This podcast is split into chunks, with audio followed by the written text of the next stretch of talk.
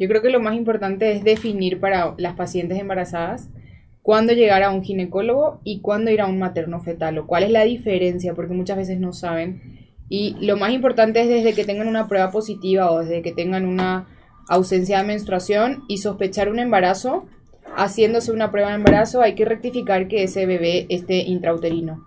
Nosotros como ginecólogos obstetras llevamos un control prenatal desde la primera consulta que debe ser principalmente cuando tengamos 6-7 semanas para poder oír el latido fetal. Y luego hay tres ultrasonidos súper importantes que el doctor, que es materno fetal, nos va a explicar. Pero poder mandar a estas pacientes, porque nosotros como obstetras o ginecólogos que no tenemos la formación en medicina materno-fetal y no hacemos esos ultrasonidos estructurales importantes, a veces, no, o sea, obviamente no los hacemos, entonces es muy importante mandar a las pacientes a hacerse y a utilizar esta herramienta, como comenta el doctor, que antes no había, y hacerse estos tres ultrasonidos, por lo menos mínimos, básicos, durante todo el embarazo para poder diagnosticar o, prevenir o ver algunas malformaciones que hoy en día hasta intrauterino se pueden operar. Como bióloga de la reproducción, tengamos en cuenta que, bueno, como hablaba el materno fetal, nosotros en biología de la reproducción vemos pacientes con infertilidad. Entonces son pacientes que buscan un embarazo ya. Estas pacientes las, bueno, las ayudamos a tener un bebé sano desde antes. Entonces, justamente por eso, si la paciente llega, lo ideal son tres meses de ácido fólico. ¿Y por qué los tres meses? Porque son los 90 días de la espermatogénesis, que es la formación de los espermatozoides, y los, la ovogénesis, o sea, la formación de los ovocitos. Por eso para nosotros es tan importante que la paciente desde que llegue para buscar un embarazo, darle el ácido fólico tres meses para prevenir y para buscar unos ovocitos o espermatozoides con buena calidad. Y también el doctor seguro va a explicar después por qué el ácido fólico en las pacientes ya embarazadas y para qué nos ayuda con el tubo neural o con la formación de los bebés en la embriogénesis. Y bueno, hablar de esta pregunta de cómo saber si viene bien mi bebé me parece una, un verdadero desafío, ¿no? Creo que es muy, muy complicado, tomando en cuenta que también eh, considerar que estos estudios que hacemos, como el ultrasonido 1114, que es un estudio de tamizaje en el que intentamos de algún modo eh, ¿A qué te refieres con 11-14, perdón? Eh, en el ultrasonido 11-14 eh, lo que evaluamos es eh, las características, en este caso del embrión, que así se le llama a esta edad gestacional, y lo hacemos entre la semana 11 de embarazo a la semana 14 o, en el mejor de los casos, cuando tenemos una medida eh, del embrión entre 45 y 84 milímetros. Que es como una ventana, ¿no? La mejor, en el mejor momento en el que podemos evaluar eh, estructuras muy importantes como es el espacio que hay entre la cabeza y la piel del feto que se llama translucencia nucal. Eh, entre también podemos evaluar el ductus venoso, que es una estructura que nos permite ver qué tanto riesgo de cardiopatías puede tener ese bebito, que es la yo llamo el ductus venoso como una válvula en la que mejora la, la, capacitancia o la cantidad de la fuerza del flujo de sangre y de esa forma nosotros nos permite evaluar las características del corazón, también podemos evaluar algunas eh, válvulas como son la regurgitación tricuspidia, que son marcadores que al nosotros meterlos a las calculadoras nos arrojan probabilidades de riesgo. Es decir, tampoco con esto no le podría yo decir a una mujer, oye, tu bebé viene mal, ni siquiera con estos riesgos. Sin embargo, el, huesito, nasal, que es fundamental en estas ecografías, que nos permite, junto con la edad materna, que hasta la fecha sigue siendo un marcador eh, fuerte para estas calculadoras, y es a partir de ahí que nosotros eh, debemos empezar a evaluar algún tipo de otra técnica, ya sea un estudio de tamizaje en el que podamos mejorar la probabilidad de riesgo, en este caso hoy en día usamos eh, la prueba de ADN fetal, que eh, lo hacemos en sangre materna.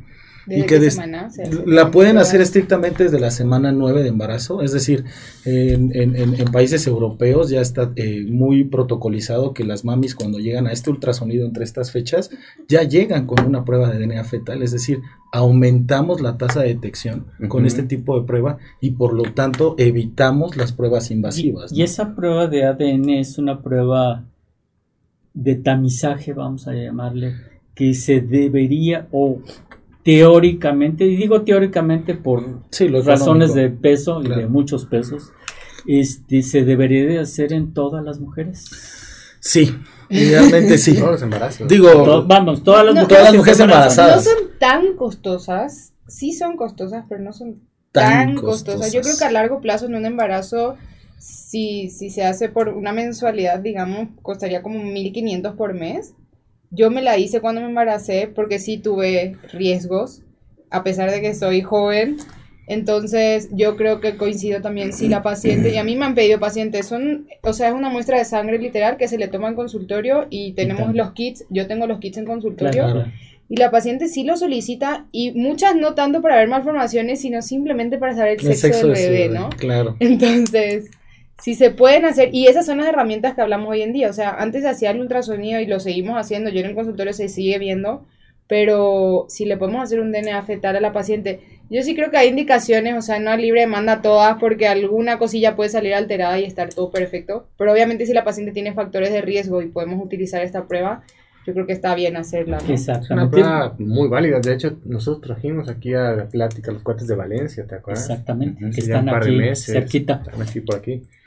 Se aclararon muchas dudas de, de temas de malformaciones, de porcentajes de éxito y todo. Y, y quedó muy claro para la gente en ese momento que era una probabilidad, no era un diagnóstico. Claro, Claro. Y bien decía ahorita el doctor, ¿no? La función de los tamices, perfil biofí, todo, todo, todo es dar un porcentaje, un, un- un acercamiento a, y uno como médico no puede, y la gente debe entender eso, que es un problema, buscan a alguien que te diga algo así específico y pues generalmente caes en malas manos, ¿no? Pero buscas simplemente jugar con un porcentaje, con una opción que la mamá tiene que conocer que puede ser que no sea.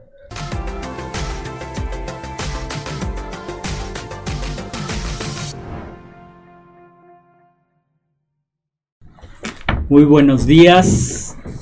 Hola. Bienvenidos a una emisión más de Salud para Todos Radio Online.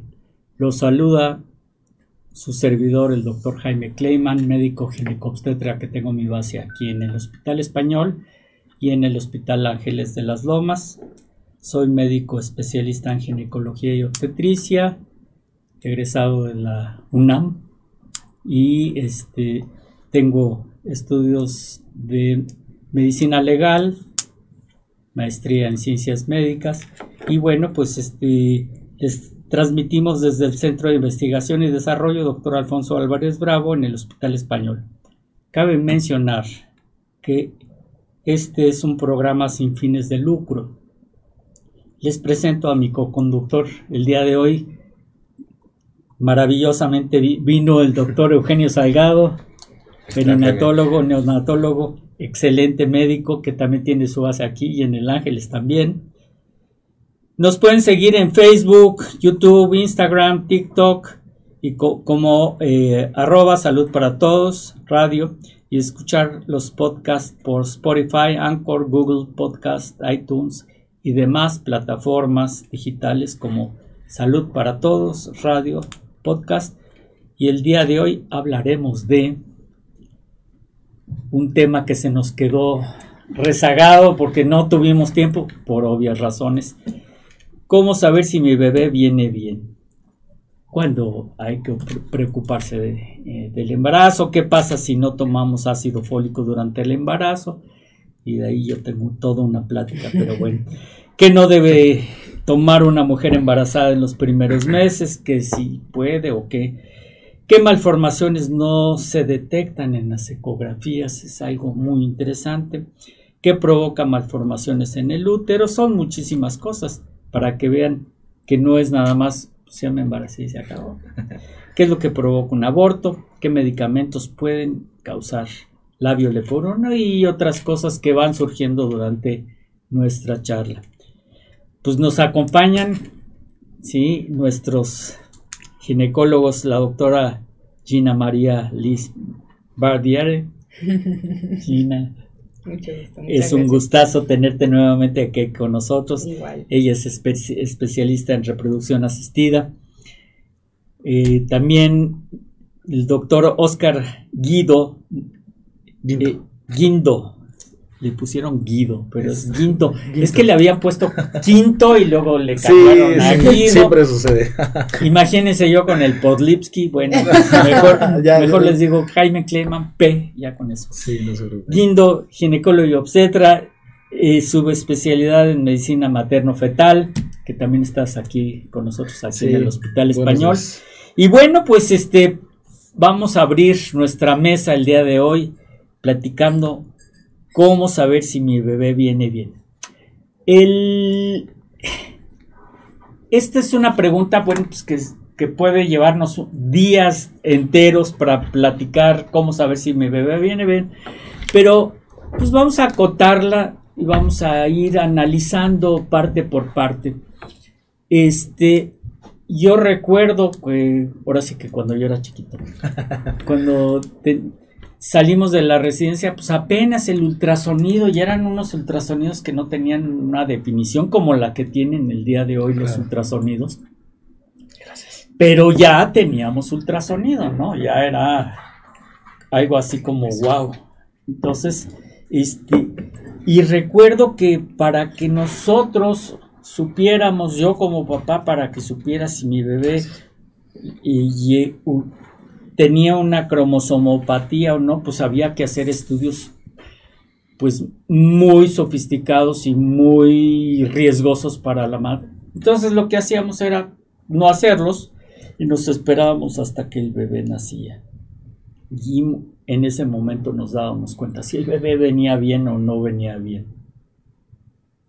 Hoy en día pues tenemos mucho más herramientas y podemos dar echar mano de esas herramientas y bueno, pues los expertos ahorita aquí con nosotros en la mesa son ustedes. ¿Qué me podrías decir, Gina, de esas herramientas?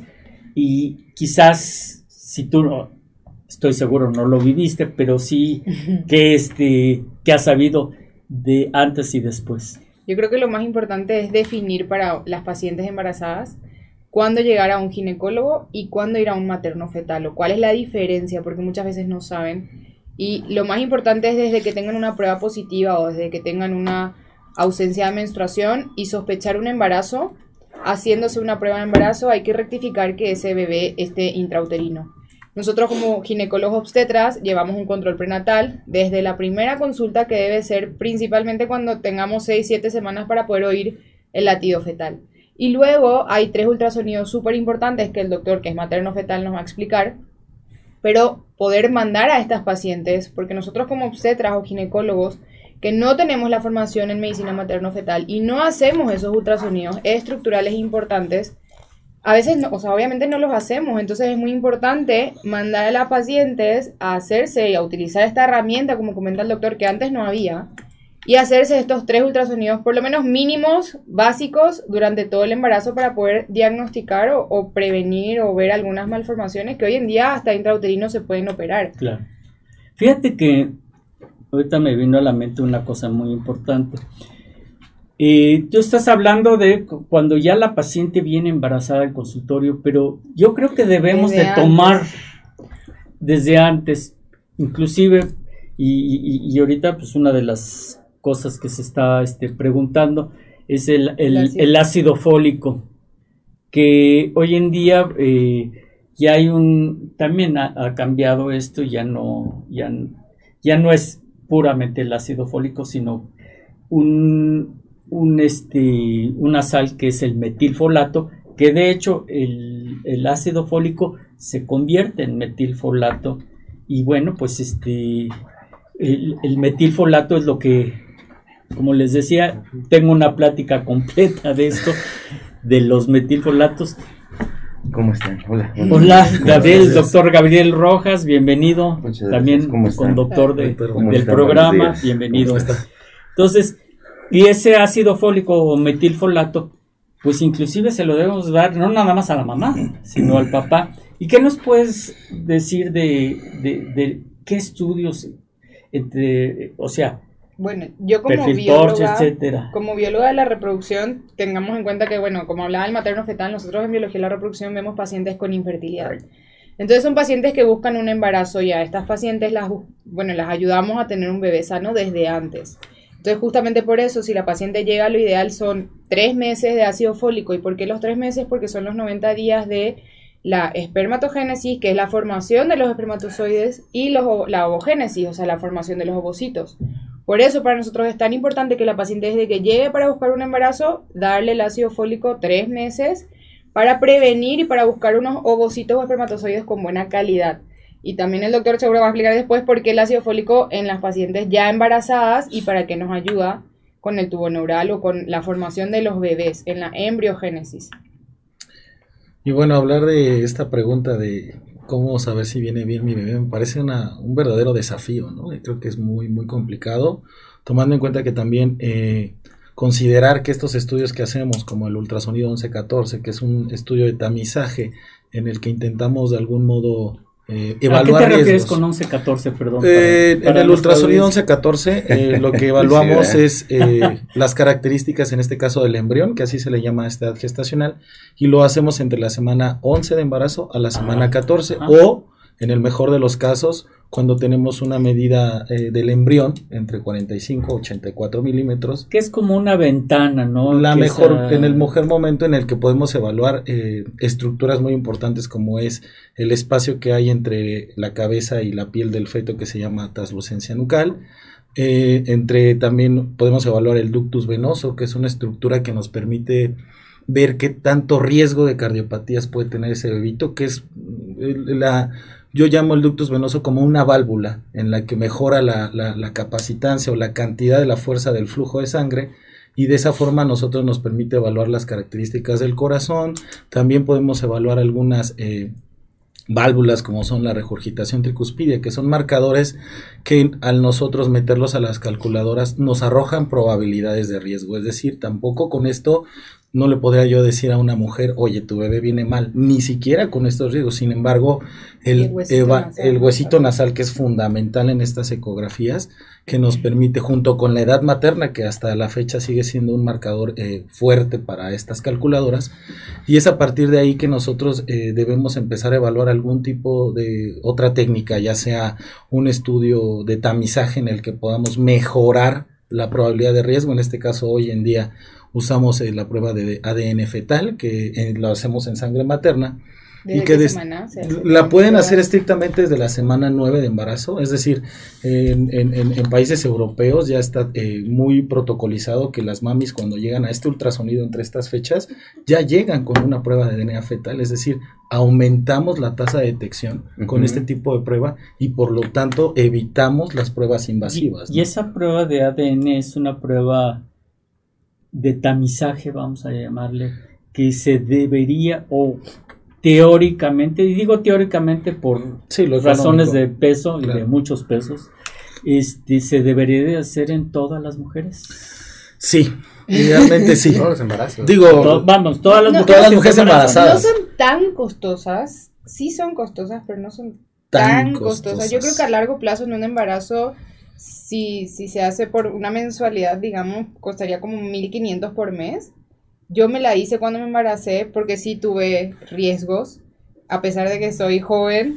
Entonces, yo creo que coincido también si la paciente, y a mí me han pedido pacientes, son, o sea, es una muestra de sangre literal que se le toma en consultorio y tenemos los kits, yo tengo los kits en consultorio. Claro.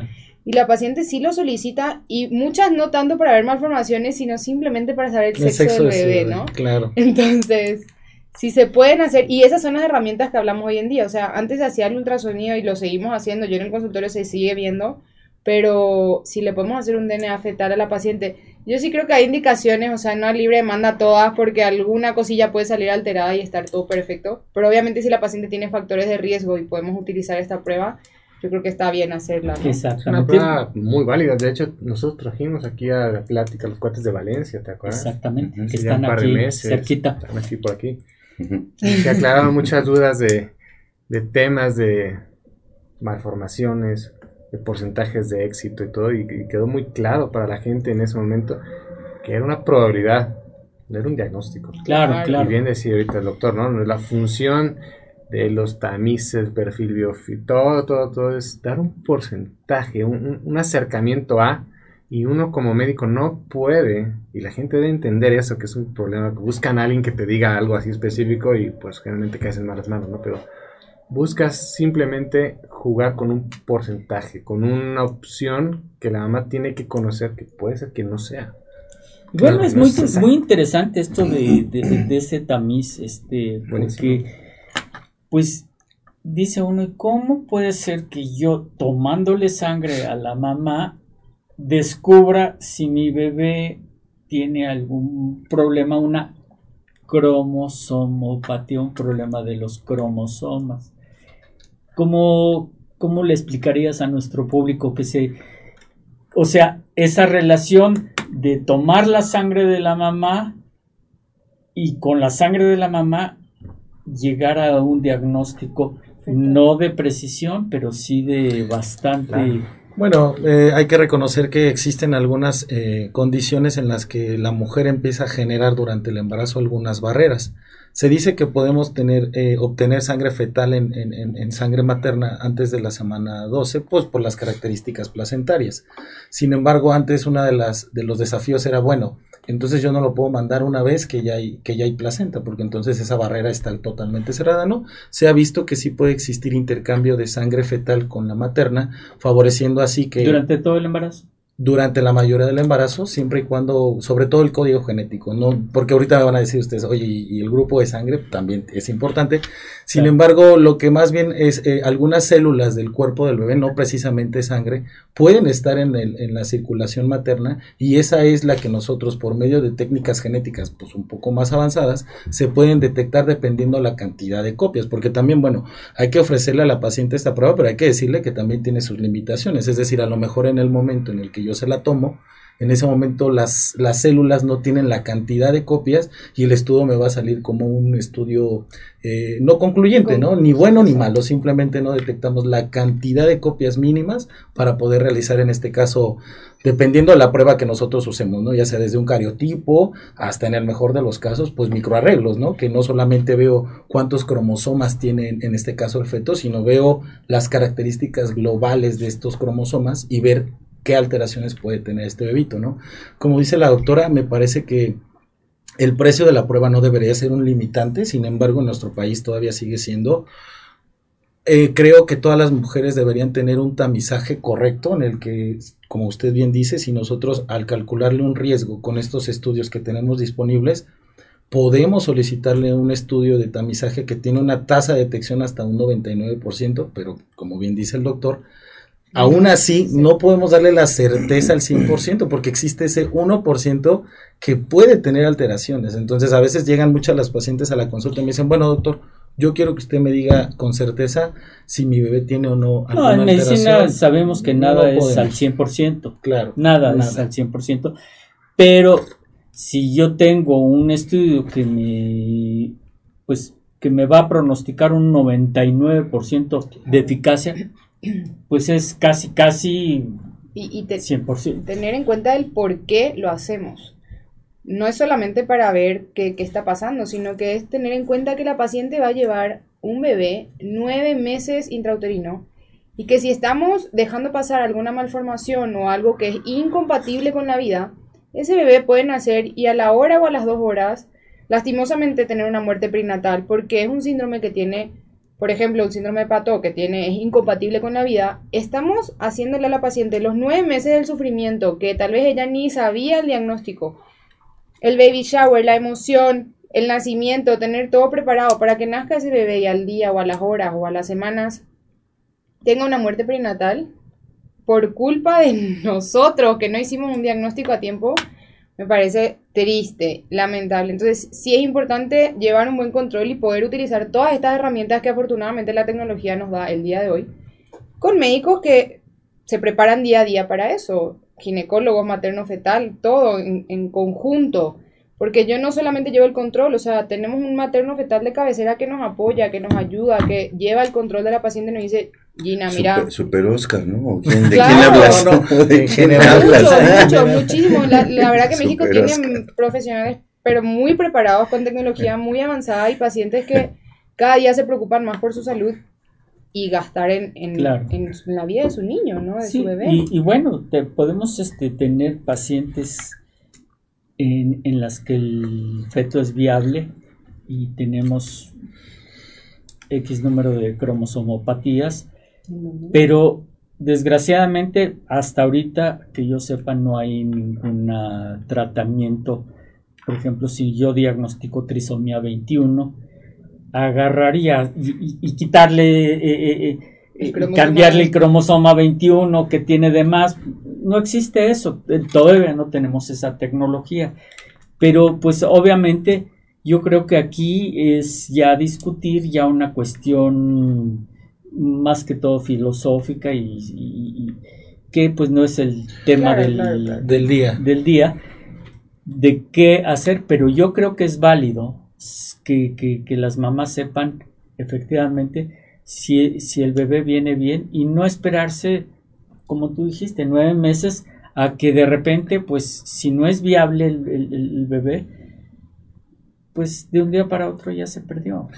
Y el, en, en este caso el diagnóstico genético no solamente tiene que ver con esta situación, ¿no? De que ya sé que mi bebé, en este caso no tiene síndrome de Down, sino también eh, en el diagnóstico prenatal nos ayuda a nosotros, por ejemplo, entender las asociaciones que hay entre los síndromes y alguna, en este caso corazón, ¿no? Ya sé que si tengo un bebito con síndrome de Down, pues en algún momento del embarazo, en este caso en la ecografía que se realiza entre la semana 18 La 22, presa tricúspide. tengo que ver que ese corazoncito esté bien, porque hay que recordar que el síndrome se asocia con alguna alteración en los vasos o alguna cardiomiopatía. Entonces, el, el diagnóstico genético no solamente nos sirve para tomar una decisión si continuarlo o no, sino también nos permite evaluar durante el ciclo del embarazo. Eso es muy interesante y muy importante acotarlo porque pues entramos en, un terreno pues un poquito escabroso de decir, bueno, pues qué se hace después de un diagnóstico de esta índole.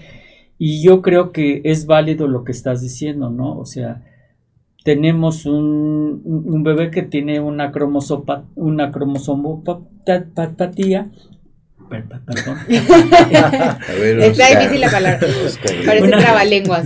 una cromosomopatía, o sea, un Ah, problema de genético, cromosomas. ajá. Y bueno, tenemos este que pensar en que esta- es- estas malformaciones, este problema puede derivar en otro tipo de malformaciones que si, que si en un momento dado, gracias este, Gabriel, que si en un momento dado este, podemos nosotros o está en nuestras manos mediante cirugía fetal, que ya vas a hablar de eso también, o mediante, o cuando nace el bebé, Sí. que ese es, Sí, Es ese es tu terreno, Sí. Claro. agarrar y decir, bueno, este bebé ya sabemos que tiene tal o cual cosa y, y que bueno, no lo, no, eh, inútero no podemos hacer nada, pero inmediatamente se lo pasamos a Eugenio. Aquí, aquí yo creo que una de las armas que la, la gente cada vez lo entiende más es conocer la interrelación que existe en los diferentes servicios de un hospital, clínica o a donde la gente vaya. Ginecología, materno-fetal, pediatría, neonato y demás no son servicios ajenos.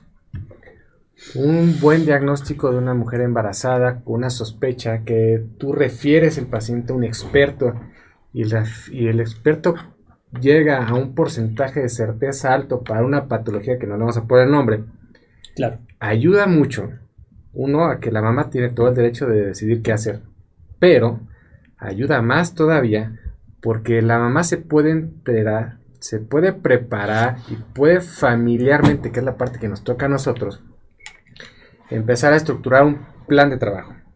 Y entonces, desde factores económicos, socioculturales, demográficos y bla, bla, nos ayuda para generar que este plan tenga un éxito. Entonces, supongamos ejemplo, llega una señora con la doctora a hacer el diagnóstico, pasa materno fetal, se puede decir que se confirma el diagnóstico, que recordemos que no está bien dicho, pero el porcentaje es alto. Y entonces nada más se acerca con nosotros después a la consulta prenatal y con la pregunta del millón, ¿y qué hacemos, doctor? ¿Cómo le va a ir? Ajá, ¿no? y ¿O entonces cómo la bola ahora es nuestra. Sí, claro. Oiga, entonces si llegamos a término, lo suspendemos, ¿qué opciones tiene? Y entonces se Pero vuelve a hacer un árbol Sí. enorme de información. La No, verdad y- que hoy en día perdón, tenemos No, muchísimas herramientas, yo creo como neo- neonatólogos, equipo de pediatras cirujanos, que nace el bebé y el bebé va a quirófano si necesita, ¿no? O si tiene que hacerse, si tiene una hernia diafragmática y tiene que hacerse una intubación ya hay en éxito, o sea, Pero ese, sacar ese éxito va de que la comunicación que la mamá la debe tener sepa que el día que nace no va a llegar al hospital y, ¿y quién es mi pediatra? O sea, porque No. llego de gente al hospital que no tiene ni pediatra. Entonces, Claro. señora, usted tiene que llegar con el equipo completo que la señora lo va a elegir. Claro. Y entonces el equipo ya sabe que ese niño, con el diagnóstico prenatal que hicieron, tenemos que tener al cirujano cuasi pegado, ahí parado, claro. y probablemente pedir o solicitar un- algo de equipo especial. Y ahí es donde cambia Ese la yo- historia de la vida, que hace muchos años, me regreso a la plática que tú decías, nace la señora, tiene su bebé y todos, uh, y ahora a correr. Y eso es tiempo, eso es complicación, eso es bla. Claro, claro. Mientras más tiempo pase y no nos enteremos qué está pasando, pues es tiempo perdido y tiempo perdido en contra de ese bebé. Sí, la mamá la prepara, psicológicamente la puedes preparar, hay temas, hay gente que Me se prepara parece un, eso. un punto muy importante resaltar lo de la ser multidisciplinarios en medicina, es decir, ya ahora no podemos trabajar solos, eso es una locura. Es un grave error. Y agregaría yo ante todo el grupo que bien dijo usted, doctor, al genetista, porque muchas veces llegan las pacientes y me dicen, ok, doctor, mi hijo tiene esto, eh, la familia, ¿no? Papá y es- este, papá y mamá. Este, ¿qué probabilidad tengo de que en un siguiente embarazo Eso mi hijo vuelva a salir igual? ¿no? Entonces, a veces esas respuestas, a veces hay que, hay que entender que cada especialidad y todos tenemos límites, ¿no? Me parece que eso es muy prudente del genetista, sabes que hazle el cálculo, evalúa qué tipo de alteración genética tiene y mandarlas, porque el hecho de hacer un diagnóstico no implica que solamente yo me quede con él, sino lo que dice bien usted.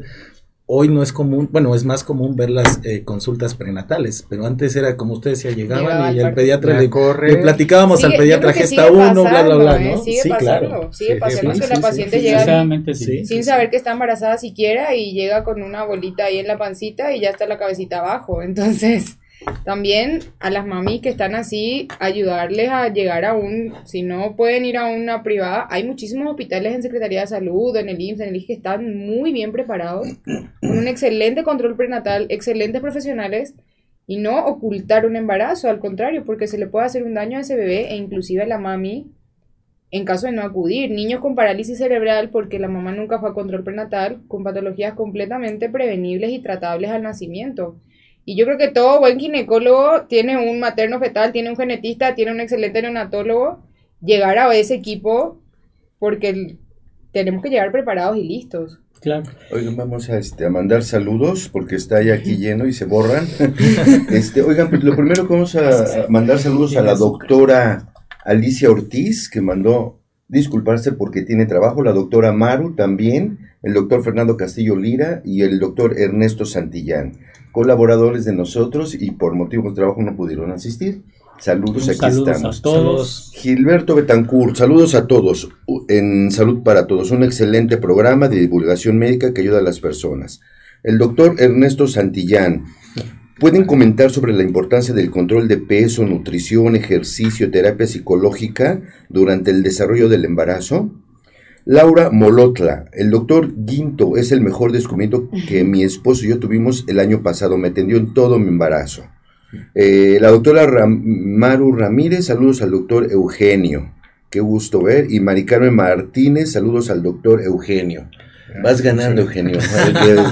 Este, dos y un Su saludo. fans, ¿no? fans tú y yo, como siempre. Sí, hombre, ya ven. Ah, pero no importa. Seguimos. cosas. y estamos, estamos re- este, revisando el tema, cómo saber si mi bebé viene bien. Te invitamos a que compartas este video, le, les, le des like, suscríbete sobre todo a nuestro canal de YouTube. Activa esa campanita para que no te pierdas ninguno de nuestros programas y se quedan ahí en los podcasts. Si quieres anunciarte aquí con nosotros, por supuesto, comunícate a la producción, comunícate a los teléfonos o con cualquiera de nosotros. Tenemos diversos niveles para que participes, seas nuestro patrocinador y aquí estamos, ¿eh? estamos en todas las redes sociales. Qué bueno que nos acompañas. Pues muchas gracias. Adelante, y adelante. aprovecho para darle la bienvenida aquí a nuestro Fernando, estamos- Fernando compañeros aquí, un poco atrado también por, Tráfico. por trabajo también, pendientes. Pues qué Pero bueno, ¿no? sí, Los vengo sí. escuchando y muy, muy, Ah, un tema perfecto. muy, que deja mucho. Sí, Pues qué sí. bueno, Muy que- importante. bienvenido, bienvenido, siempre tu participación Muy amables. es muy valiosa. Y hago un paréntesis para el, el- la semana pasada justamente este tuve fui a, a Mexicali y este fui recibido por la prima de la doctora Alicia Ah, a la cual, bueno, siempre sí, qué bueno, este, ¿no? le mando un saludo afectuoso eh, y no tengo palabras para dar mi, y mi reconocimiento y mi agradecimiento pues a ella, Alicia también, Qué por bueno, ponernos en contacto, que de veras fu- fue una anfitriona Sí. excelente. Y lástima que no tuvimos tiempo, lástima que pues por cuestiones del mismo trabajo por el que fui, pues ya no tuvimos tiempo ni de este de pasearnos más por ahí. Uy, Pero Menos tiempo- brincar fue- el fue- charco, menos brincar el charco. No, fíjate que no pude, no pude porque y esa era la idea, yo iba con toda la intención, pero se retrasó el avión, se re- Oh. hubo muchos retrasos y, Sí. y- y por poco ya no doy ni la plática. Ya, no me- Oiga, y se perdió mi pastel. Sí, perdí. Estaba buenísimo. De hecho, este, no sé si me guardaron. ¿Sí le guardaron? ¿Sí? Ah, No, que no. sí, que sí. Por ahí anda, Debe bueno. haber, debe haber todavía. Perfecto. Pues ahorita este, con el cafecito nos lo echamos. Pues muy bien, estamos eh, con este programa que de veras este, causa mucha mm, controversia. Y digo controversia no porque haya cuestiones en contra, sino porque hay muchas cosas nuevas, hay muchas cosas. Y, la controversia es, bueno, ¿qué voy a hacer si mi bebé tiene algún problema grave? ¿Lo tengo, no lo tengo? ¿Cómo lo tengo? Etcétera, etcétera. Y esa es la parte controversial. Pero yo creo que no debemos detenernos mucho en esta cuestión porque no vamos a llegar a ninguna conclusión y no es sano. A lo que sí quiero es que tenemos las herramientas hoy en día para saber desde la semana 11, 12 del embarazo, Sí. para saber si tenemos un bebé sano en muchas cosas, no en todo. Por eso eh, acabas de hablar muy bien sobre el control prenatal. Y el control prenatal, para que nuestro público este, lo entienda, eh, cuánto es lo mínimo, cuánto es lo máximo, si es que hay un máximo, y por qué, por qué en esas fechas este, tenemos que hacer ese control prenatal. Este, saludos a la doctora Gina, la mejor de Angie. Mm. Ya llevas un voto, Gina. Ya, ya, ya. Pues yo lo que siempre le digo a la paciente que llega por primera vez, e intento que apenas tengan una prueba de embarazo positiva, acudan a consulta. La OMS dice que tenemos que llevar cinco consultas. Entonces siempre les digo, son cinco. Entre estas cinco te van a ver tres veces para tus mínimos tres ultrasonidos y también tres laboratorios, que son primer trimestre, segundo trimestre, tercer trimestre, para llegar perfectísimas al embarazo. Pero lo mínimo, mínimo, mínimo son cinco. Si es verdad que las pacientes que llegan a las 6, 12 semanas, o sea que son es el primer trimestre, acuden cada mes. ¿Por qué? Porque les quieren ver al bebé en el ultrasonido, en la consulta, nos emociona cada vez que escuchamos ese latido.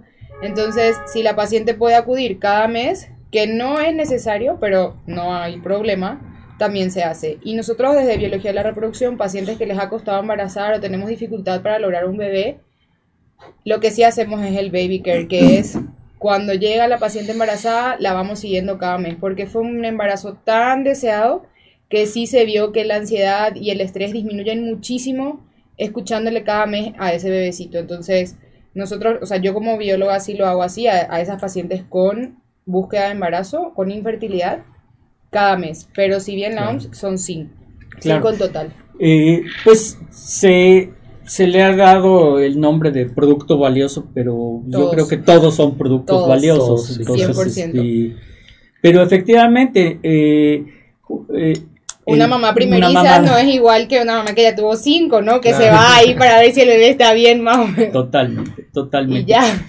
Pero en control prenatal, la consulta previa al embarazo tiene cabida, tiene algo que hacer, porque bueno, este, estamos partiendo de la base que la paciente ya está embarazada. Yo creo que Pero tú toda. preguntas de la paciente, perdóname, tú preguntas de la paciente no embarazada. Claro. Yo pregunto de la paciente Porque de la embarazada. paciente no embarazada, que también es un tema que tocamos la vez pasada, ¿se acuerdan que ese tema lo vimos incluso de los mil días? ¿no? ¿Se acuerdan? Exacto. Es un tema que culturalmente todavía no ha tenido ese... Impacto. Pero sí, sí ya están planeando mucho más el embarazo. Sí, sí. Eso sí. Y me parece- mejorado. A los 40. Me parece que es No, una. bueno, pero los 40 trabajamos. Pero- Respondiendo a su pregunta, Sí, me parece si que es una de las jóvenes. consultas más importantes, porque en ese momento puedo yo evaluar qué tipo de embarazo va a llevar esta paciente. De alto riesgo, normal, le agrego algo. Eh, eh, eh, la, la labor de ustedes Sí. es fundamental. Y suena medio exótico, poético, pero una mujer, yo no estoy hablando de si casado, no estoy hablando de su mi edad, no me estoy metiendo en ningún tema. Pero una mujer que desea un embarazo, lo hemos comentado aquí, lo ideal es acérquese con un profesional de la salud, porque hay que ver su nutrición, su peso y muchas otras cosas que ustedes son los especialistas Vacunas. y la pueden, sí, Sí. sí, o sea, ahí, Ahí vamos. un montón de temas que estaría padre que lo abrieran, porque preparas a la mujer.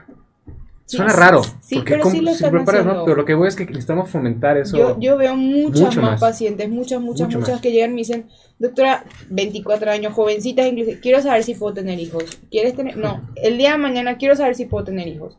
Pero me parece excelente que lleguen a hacerse su chequeo ginecológico anual. Pero se ha ganado. Solamente, sí, pero está increíble, ¿no? Sí, es lo que nosotros estamos maravilloso, porque sí ya están pensando en, ok, tal vez no hoy, planificar, planear, y si no, buscar un método de planificación familiar justamente o anticonceptivo para no hacerlo en este corto periodo. Incluso hay mujeres que llaman la atención y es muy respetable su punto de vista es vengo a, a obtener mis óvulos para O sea, cogerlos sí, claro. no ahorita, pero en un ratito vengo. Entonces, Me parece algo que también se está muy planeando su importante, vida. claro. Sí. Claro. Porque en ese momento los óvulos son más jóvenes, de mejor hay calidad. muchísimas y cosas que estaré para abrir la mesa. porque la Me parece que agregando lo que dicen del control prenatal, es importante también eh, mencionar que hay que individualizar a la paciente. Es decir, sí Claro. es cierto que tienen que cumplir cinco consultas y tres ultrasonidos, pero también es Claro. importante mencionar que hay pacientes, tomando en cuenta uno de los comentarios que hace el doctor de ¿Qué tal, no? La mayoría de nuestros pacientes sufre problemas de peso, sobrepeso, obesidad, y es un eh, cosas diferentes que hay que mandarle, no sé. gestacional. Diabetes hipertensión. hipotiroidismo subclínico, riesgo de preeclampsia. Entonces sí es importante que acudan con el médico, que cumplan sus cinco consultas, pero me parece aún más importante que estas pacientes con algún riesgo que uno como médico lo pueda detectar, pues es ahí donde empezar a eh, poder mandar laboratorios, estudios y poderles dar tratamiento, porque muchas preguntas me hacen de, bueno, ¿y para qué? ¿De qué me sirve que me digas que tengo esta enfermedad? Bueno, sirve pues para evitar para que el doctor Salgado no tenga un feto macrosómico y me ande reclamando de la glucosa, o un ¿no? gemelar. O un gemelar. Y que Entonces- muchas vienen y te dicen, yo quiero dos embriones. A ver, eso tiene un riesgo. Embarazo Claro. de la carta. Tiene un riesgo, ¿no? Y quiero niña y niño. Tiene un riesgo. ¿Por qué? Porque... O también hay embarazos monocoriales biamnióticos que si la paciente no lo sabe, tenemos una sola placenta o dos saquitos y tenemos un bebé que está compartiendo el flujo y puede llegar a tener ahí alguna malformación arterial y necesitar cirugía intrauterina. Entonces, sí es importante y se les ve cada 15 días. O sea, ustedes le hacen ultrasonido cada 15 Sí, días sí, para ver que el bebé crezca bien, que la ve- vejiga vaya bien, que un bebé no le esté chupando al otro bebé.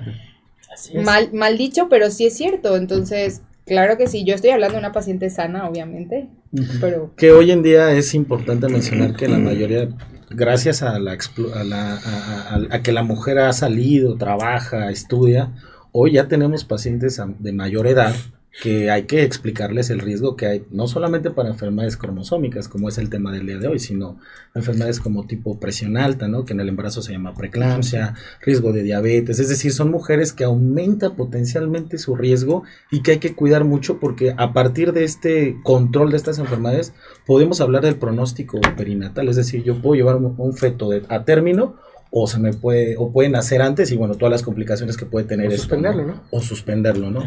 Entonces me parece importante que, que tomemos en cuenta este tipo de tamizajes y también como dice el doctor, ¿no? Una de las cosas que tal vez deberíamos hacer, que no lo hacemos, es eh, prevenir el embarazo, hablarlo con el médico, pero que no solamente venga la mujer, sino que también venga el hombre, el Claro, sí, papá, que es algo que la- la- lamentablemente no estamos acostumbrados. Hoy veo yo, como tú dices, este Gina, más pacientes que vienen y me dicen, oye, doc, yo quiero este, sentirme bien y ver que, tengo, que todo esté bien para un embarazo, pero la mayoría vienen solitas, ¿no? O sea, no vienen acompañadas, con este caso, con la pareja. Y bueno, es ahí donde dices, está limitado. Qué bueno ¿no? que le No- toca, pues el embarazo es de los dos. Claro, totalmente. Y el bebé yo creo que también. lo- y el bebé, por eso. Pero, ¿qué, está pasando ahí digo, ¿no? entonces? Pues- ¿Qué piensan a eso Oye, ustedes? tenemos, ¿Qué tenemos está un porcentaje, perdón, Fer, tenemos Sí. un porcentaje que ha crecido de mujeres que desean ser mamás, pero no tienen pareja, ¿eh? y está Eso es lo genial. que- O sea, no estamos criticando a nadie. Claro, No, no, no, si sí, el hombre no, quiere participar, o quien sea la pareja, Sí, sí, mujer sí. hombre, si no quiere participar, Y eso yo creo que tema que aclarar que el es embarazo que- les va muy bien porque hay 200 mitos, bueno, por ahí personalmente pediatría nos han llegado a comentar cosas que no es mi área, que te quedas así como de, como, Ah, ¿por no. qué señora? O sea, Sí, claro. si le Gente paso, que- si que- ustedes que se sabe que- están todas las opciones para usted y va a ser feliz. Y, y gente que está, que quiere embarazarse y va al banco de espermas Claro. y, Sí. y Tema- ya tiene su catálogo y dice, ah, no, pues este, tema que el papá que se está es abriendo y pianista o claro, es es lo- oigan, ¿por qué No no? tiene nada de malo. Lo, A ver, Fer. Lo, lo que llama la atención, precisamente ahorita que están eh, expresando todos estos conceptos, hoy en día la, la dama, la mujer, eh, generalmente dice, no los necesitamos. O sea, o sea, bueno, la- un gran porcentaje de, de- de- Mal para ser madre, ¿no? O sea, bueno, para Sí, ser madre, en ese aspecto me refiero. pero- O sea, a, lo, a lo que se refiere. Entonces, eh, eh, me, por ejemplo, que se presentan solas. ¿A, a qué vamos con esto? O sea, ¿qué Bueno, nos puede esperar con Yo, esto? yo creo que es importante también esta parte de que, que sin entrar tanto, ¿no? Hoy tenemos pacientes con otro tipo de orientación sexual y que a veces ellas piensan que eso puede ser una limitante para ser, este, en este caso, madres, Madres. ¿no? No lo es y hay que, hay que explicarles esta importancia, como bien dice el doctor, ¿no? Hoy tenemos ya catálogos que te dicen las características, en este caso del hombre, eh, obviamente son obvia- eh, muestras que ya están estudiadas genéticamente, psicológicamente y que son obviamente ya para el procedimiento, ¿no? Y como bien dice usted, doctor, les va muy bien en el embarazo, si se les explica adecuadamente, les va increíble, las cuidamos diferente porque hay que recordar que toda mujer que se embaraza con una técnica de alta complejidad, la que sea, pues obviamente aumentan los riesgos de miles de cosas, ¿no? Pero realmente les va muy bien, doctor. Y bueno, una, una, una, una, una respuesta a su pregunta es como, pues seguimos teniendo una idios- idiosincrasia un poquito, pues de algún modo paternalista o si lo quiere llamar machista, en donde el hombre, eh, no en general, pero no participa tanto en este control prenatal y en este, siempre me toca ver a las pacientes, algunas, no todas, porque debo mencionar también que ya hoy, pues mis pacientes van acompañadas, pero hay algunas que no, y estas pacientes, bueno, pues prácticamente hay que acompañarlas más porque pues se sienten solas en el embarazo, el esposo no participa o no tiene como este apego emocional. Muchas veces, no sé si a usted le pase, doctor Salgado, pero los papás es así de, ah, no, ya hasta que nazca mi bebé y lo vea, ya es cuando yo voy a empezar a interactuar con él, ¿no? Sí, Ah, o después, O a hasta- los seis o meses, ya que cuando ya el bebé se mueva. y Porque van a la si primera no- consulta con nosotros y no vuelves a verlo. Y Bueno, hay, va, hay de todo. Ajá, o sea, va cambiando. muy presentes. La verdad, mi, mi esposo no es por, pero es muy presente. Y yo creo que hoy en día cuando se busca un bebé, buscan los dos. Y sí he notado que llegan más. O sea, a mí sí, no sé si mis pacientes tengo suerte o no sé, pero sí me llegan muchísimas parejas. Sí, sí, sí, sí. Y si no, lo que intentamos hacer es, afortunadamente hoy tenemos el celular y hacemos videollamadas con todas. Si el papá no está porque está trabajando, es así, bueno, en media hora tengo la consulta, estate atento, videollamada y ahí el latido cardíaco o filmamos. O sea, hoy la tecnología acerca muchísimo y creo que es algo que podríamos hacerlo todos, porque no nos cuesta nada que la paciente prenda el teléfono y vea en pantalla el latido de su bebé, ¿no? E involucrar así también al padre que tal vez no haya podido ir en ese momento para poder participar de este momento que es hermoso. Yo creo que todos nos seguimos emocionando cada vez que escuchamos el latido de un bebecito ahí en el ultrasonido. Pues hoy en día la comunicación es sensacional, ¿no? Apretamos un botón y, Y ya- y tenemos inclusive hasta video y podemos verlo y no nada más de aquí a, a, a- a No, a tres otro kilómetros, país, sino claro. a otro país, ¿no? Pero, en fin. Compa- Compañero doctor, ustedes que son eh, especialistas en la materia, también lo que me llama mucho la atención hoy en tiempo es que prácticamente con la, con la incertidumbre y la manera que todo se está procesando, la alimentación tan, tan, un tanto funcional pero modificada, eh, eh, ¿qué, qué- qué tanto incide todos esos valores ambientales en todos esos protocolos de estudio? ¿Qué tanto está incidiendo hoy en día y qué se están encontrando? ¿Se está, se está incrementando estos problemas eh, Pues de es- diagnósticos prenatales con algún tipo de, de mal- de malformación, malformación especial o, o qué está sucediendo? Bueno, hoy como bien dice la doctora, ¿no? La epigenética, es ¿Qué decir, tan el es estudio de, esto? de estas proteínas que podemos Los ver, cambios ¿no? moleculares. los cambios moleculares que tenemos son importantes. Por ejemplo, es hoy más frecuente ver a niños atópicos, que con esto quiero decir que son más susceptibles a alergias, Alergias. a cualquier cosa, que la leche, que al polvo, que al polen, ¿no? Así, entre otras muchas enfermedades como incompatibilidad de grupo o alguna alteración en la piel. Es decir, sí hemos visto este, siempre lo digo, nosotros pasamos de la desnutrición a la malnutrición. O sea, Está peor. Que está peor Sí. porque ya encontramos pacientes que en teoría creen que están aparentemente sanas porque tienen un índice de masa corporal normal, pero cuando les haces ya un estudio nutricional, te das cuenta que están desnutridas. ¿Por qué? Porque obviamente la cantidad de proteínas de alto valor biológico o carbohidratos de cantidad la- larga que mejoran, en este caso, la, la, la hiperglucemia, en fin, miles de cosas, vemos el impacto que tiene en el embarazo. Por ejemplo, yo les puedo decir, eh, digo, yo lo tengo como una obligación en este caso por, por, por el estudio que hice, ¿no? Pero al final yo a todos mis pacientes, un ejemplo, les pido una curva de tolerancia a la glucosa. Híjole, yo encuentro Pero ya... está indicado. Eh, está norma, indicado por norma, por guía, Y- ¿no? y a no todas. se hace. Uno, me No, preguntan sí. mucho las pacientes, En oye, Doc, muchas- Sí. ¿yo qué factor de riesgo tengo para que me mandes a hacer ¿Eres esa latina? prueba? ¿Eres latina? Sí, fin. Y seguro tienes Sí. uno o dos familiares de, de- en tu casa que Tan, tienen tan, diabetes. tan, Con tan. eso ya tengo el- latina es un factor de riesgo. riesgo, la raza, la etnia. Entonces es, es, es importante que, que- que veamos la, la- la- la- la- el impacto que tiene este tipo de pruebas que literal, como bien dicen al principio, es un tamiz. ¿Qué significa tamiz? Agarras a todas las pacientes y les haces una prueba para detectar a las pacientes enfermas. Empezamos a ver que ya las- la mayoría de las pacientes tienen estas alteraciones y bueno, es importante mencionar, eh, nosotros podemos hacer que este bebito no tenga impacto de esta enfermedad materna, ¿no? Entonces, muchas veces también pasa, ¿no? Infecciones, doctor. VIH, por ejemplo, me pasa, oye, doctor, ¿por qué me mandas a mí una prueba de VIH? La importancia es que tu bebito no, no tiene que nacer con. VIH o sífilis, ¿no? O las alteraciones que puede tener, en, en este caso, en el sistema nervioso central. Entonces, creo que De eso... hecho, hay, hay- hay, este, laboratorios que tienen ya paneles Sí, específicos para Claro, para embarazadas, o sea, y que son y que, y que no son paneles que se hacen en cultivos, sino son genéticos que se deben de hacer en, en pacientes embarazadas para el momento del parto, para eh, protección, finalmente, tanto de la paciente, pero del bebé.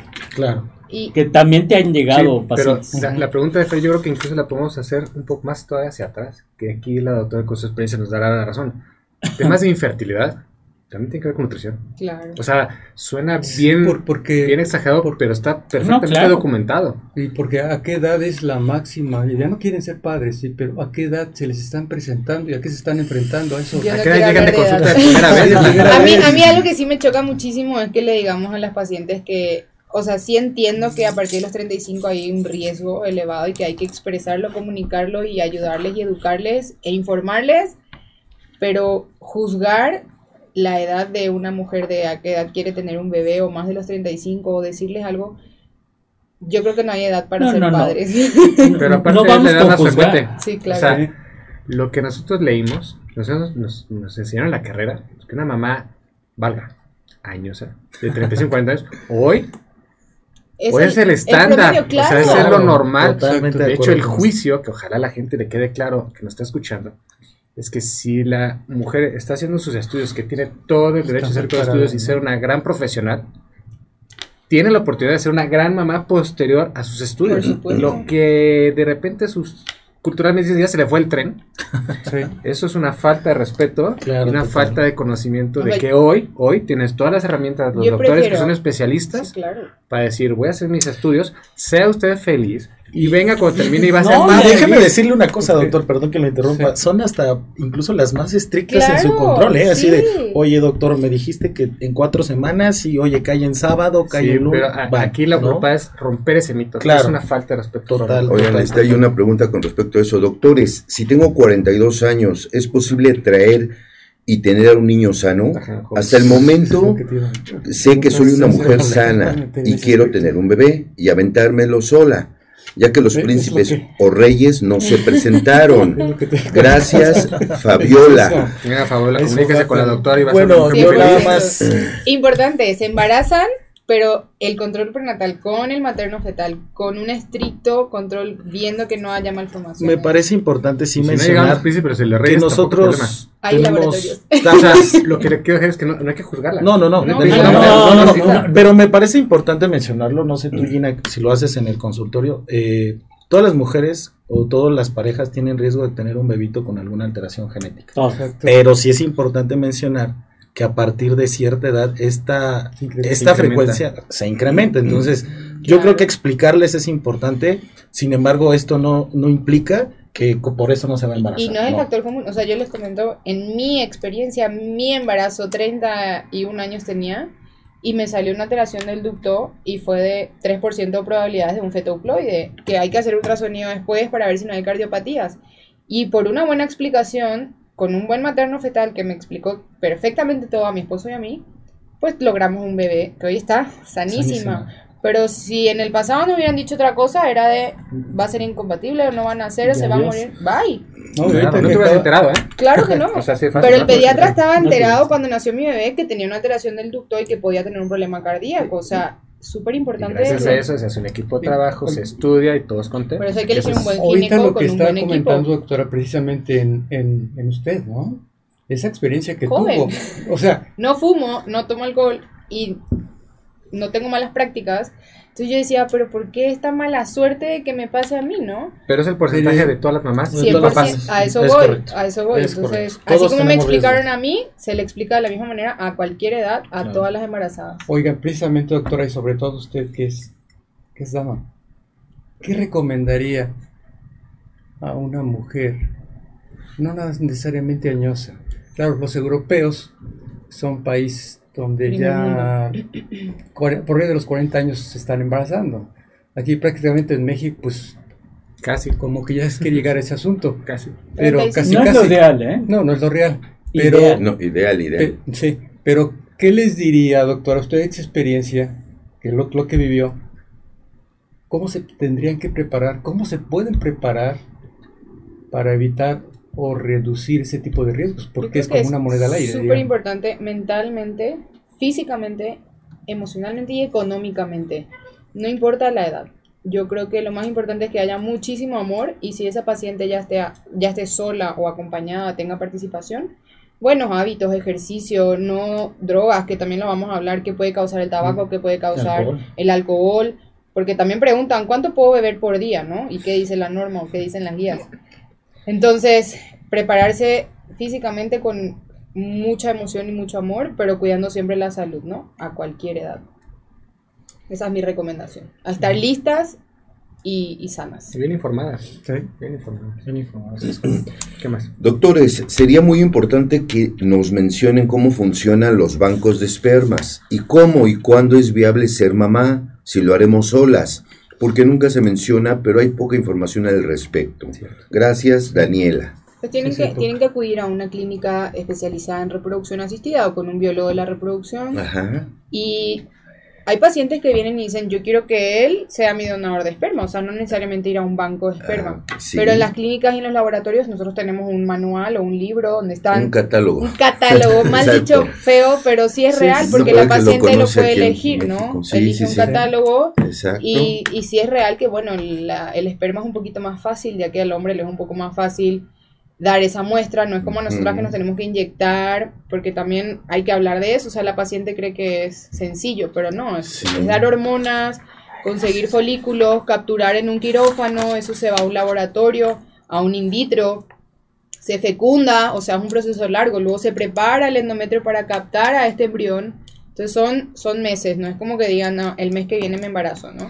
Y bueno, la ventaja que tienen los bancos de esperma ante un donador es que los bancos de esperma, como lo mencioné hace rato, eh, estos, estos, estos espermas ya tienen pruebas genéticas y que son más fáciles de... de- Justo te iba a decir ¿no? eso. Entonces, Entonces se pueden pues, acercar con sus especialistas y van con gente profesional y van a estar seguras. Sí, porque hoy en día, con su especialidad que ustedes marcan y son de vanguardia, realmente se puede hacer un, un- un diagnóstico desde que es un huevo, ¿verdad? Claro, Diagnóstico sí. genético preimplantación en huevito. Antes de implantación. Es, es lo que hacían antes la- las abuelitas y las tías que se reunían y veían al, al candidato, ¿no? Viene de buena familia. ¿no? ¿Qué apellido tiene? No está feíto. ¿Quién es la No está madre? feíto. o No está este, chueco. Y pagaban bien, de eso me mantuve todo el día de la adolescencia. Ah, caray. ¿Qué, qué ojos quieres, no? ¿De qué color? Sí, sí, sí, sí, las características. De- interno. altura, el, también el color de la piel, ¿no? Sí, ¿Qué sí, sí. Este, doctores, este, ¿existe la maternidad subrogada en México? Sí existe y, y es importante decir que todavía no hay una ley en México. Ajá, Hay dos ciudades, bueno, en Tabasco, en el, en el sur de México, no está aceptada ajá. y creo que hay que tener mucho cuidado con eso que porque cuidado. llegaron pacientes que tienen infertilidad, dicen, Sí. bueno, yo hago, yo te doy mi útero Exacto. y dan el útero pero ya no dan al bebé después. ¿Por qué? Porque son pacientes que no pueden tener bebés, les es muy Sí. fácil, van, se ponen ahí como útero subrogado Sí, sí. y Sí. como no hay una ley que diga el bebé va a nacer y va a tener el nombre de esa mamá, Exacto. de ese útero subrogado. Ujú. Entonces sí hay que tener mucho cuidado con esas cosas porque No es claro, todavía no es No hay una norma, hay no ley. hay, una ley, todavía no hay ley. En España sí hay leyes y también tener mucho cuidado con la donación de, de ovocitos y todo, que sí se está haciendo mucho, pero con indicaciones precisas siempre y en buenos laboratorios siempre, no que haya una donadora para 15 pacientes, porque luego esos 15 niñitos van a ser todos hermanitos y se van a encontrar en la escuela, van a ser compañeros, van a hacerse novios, van a ser hijos y son hermanos. Entonces Sí. Suena loco, pero sí hay que tener mucho cuidado con a dónde vamos a esa donación de, de ovocitos, que sea un lugar muy bien cuidado en donde una paciente para una donadora nada más. Oye, Gina, ¿y la ley qué dice con respecto a eso? ¿Es de cuenta útero subrogado? En México no. Es que no donación- está. no, no, espérame, espérame. Ah, Este, óvulos donados, esperma donado. La ley, según dice que la mamá es quien lo pare, quien lo. Sí. quien- esa es la mamá, aunque Sí, sea óvulo es- donado y Es que la, subrogado. la ley mexicana es muy clara Ajá. en su principio. el Sí. nace. Eh, No hay discusión. Ajá. La ley mexicana. Entonces, como no da nuestros artículos una opción B, Sí, ahí es donde empieza el problema legal. ajá, ajá. Y entonces, como dice la doctora, que es un, es un tema que nos ha tocado escuchar más de una vez, Sí. que alguna mamá No quiso dar. da su útero Sí. para que se genere un embarazo. Esa señora va a tener un sentimiento. Esa señora, quieras o no, va a querer al bebé. sí. Cuando vea la cita, si como dices tú, que va a escuchar el foco fetal. O sea, llega un momento que al final la señora tiene todo el derecho de decir, señores, pues discúlpenme, Claro. Sí, pero sale de mí y por ley es mío. ajá. Ya no se puede hacer nada. O, o tiene hijos esa señora y Sí. los niños se encariñan con ese bebé, con esa pancita. está fácil. Y luego, no, o sea, es un ese es un tema-. O- o- ahorita me viene este concepto que está- se está tomando ese tema de, de lo, lo subrogado, ¿no? Sí, sí, sí. Eh, entonces, en este caso, cuando por alguna X situación la madre quiere ser madre, no puede, pero la, la madre, o sea, su madre de la, de la, en este Ujú. caso de la, La abuela. Ah, la, la ya. abuela, Sí. presta su... Sí, Es, más. Sí, viable Y- ver esos casos Sí, y, que- y- qué tan frecuentes Y son. más fácil que lo den, ¿no? El Y bebé. más para parejas homosexuales. Eso sí me han tocado. Bueno, a mí solamente una.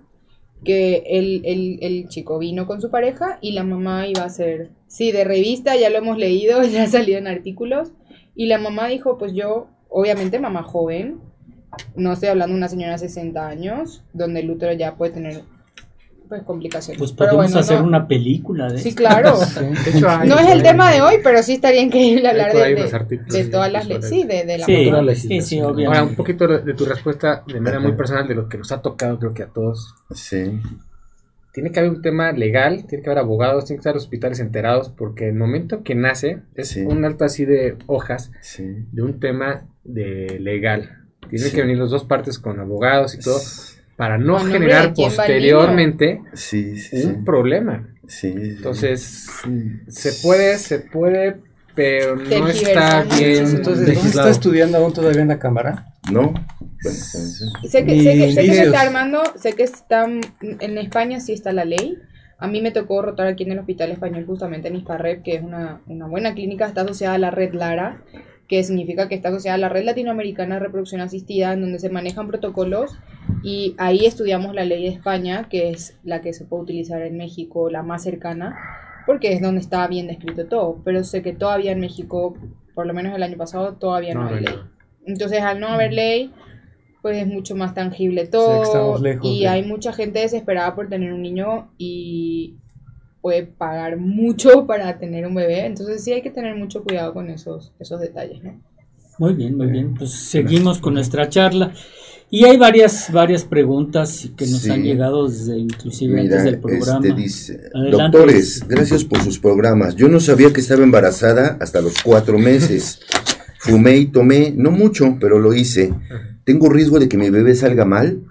Fui irresponsable, pero ahora que lo sé, quiero tener a mi bebé y que esté bien. Gracias, Ceci. Pues todo tema, ¿no? El síndrome alcohólico fetal. El- Es que yo como siempre les digo a mis pacientes, no es el veneno, sino es la dosis del veneno, ¿no? En, en Sí. este caso habrá que evaluar Eh, algunas, eh, si dice que está dentro de los cuatro meses, pues todavía tenemos eh, eh, chance de hacerle el ultrasonido estructural tardío, ¿no? Para evaluar que no tenga alteraciones. Pero eso que menciona el doctor Kleiman del síndrome alcohólico fetal, pues es algo que nosotros no lo podemos predecir. Es decir, no es como que yo lo vea en el ultrasonido, sino es más bien cuando nace este síndrome de abstinencia que tienen. Son el, el cigarro sí tenemos eh, certeza de que el, ci- el tabaquismo con respecto a los fetos nos causa restricción. ¿Qué significa? Los niños se desnutren. Entonces o es marihuana, cocaína. o marihuana cocaína. Habitualmente son fetos que si normalmente tuvieran que pesar 2.500 al nacimiento, sí. pesan dos- 2.000 gramos o incluso menos de 2.000 gramos. Bueno, ¿no? lo peor es un bebé que nace inclusive con síndrome de abstinencia. Sí, Sí, es, es un tema. Oiga, doctor, es- eso, entonces ahí... ya no es tan frecuente, ¿no? No, raro. No, no. Es raro. Ya hay más conciencia. Realmente la mujer, yo creo que en eso de la educación y postergar la maternidad, estudiar, aprender es más conciencia, ¿no? De ya no alcohol, ya no Sí. drogas. O sea, aquí, por ejemplo, esta pregunta, que sí está, está muy interesante, porque no nada más abarca, dice, yo me embaracé y no sabía, eh, que ya pasaron algunos meses, pero esta, esta, esta, esta pregunta puede abarcar el arsenal que hace un momento el doctor Santillán también, que por ahí expresaba, ¿no? Sí, sí, sí. ¿Dónde está la obesidad? ¿Dónde está el, El problema diabético, el metabólico? Porque aún por ahí en un 65% de los, de los trastornos genéticos son mutaciones genéticas adquiridas o dadas generalmente por los estilos de vida y los factores de riesgo. ¿Qué tanto modificables o qué tanto no modificables? Que asumen una responsabilidad precisamente en este contexto de las alteraciones con- es- genéticas o congénitas adquiridas. Creo que por eso es importante que la paciente cuando llega dice, bueno, aquí estoy buscando un bebé, ¿no? A mí me ha llegado una paciente, me acuerdo muy bien, con infertilidad, ya con obesidad, diabetes mellitus, hipertensión. Claro, yo no le puedo decir, no te puedes embarazar. Ella se puede embarazar, solamente que antes de eso fue psicología, nutrición, Claro. mejorar el estilo de vida y luego regresa conmigo para buscar un embarazo. Y me Ah, parece sí. importante Sí. que hay que decirle a esa paciente que sí, claro, que la decisión de embarazarse es de ella.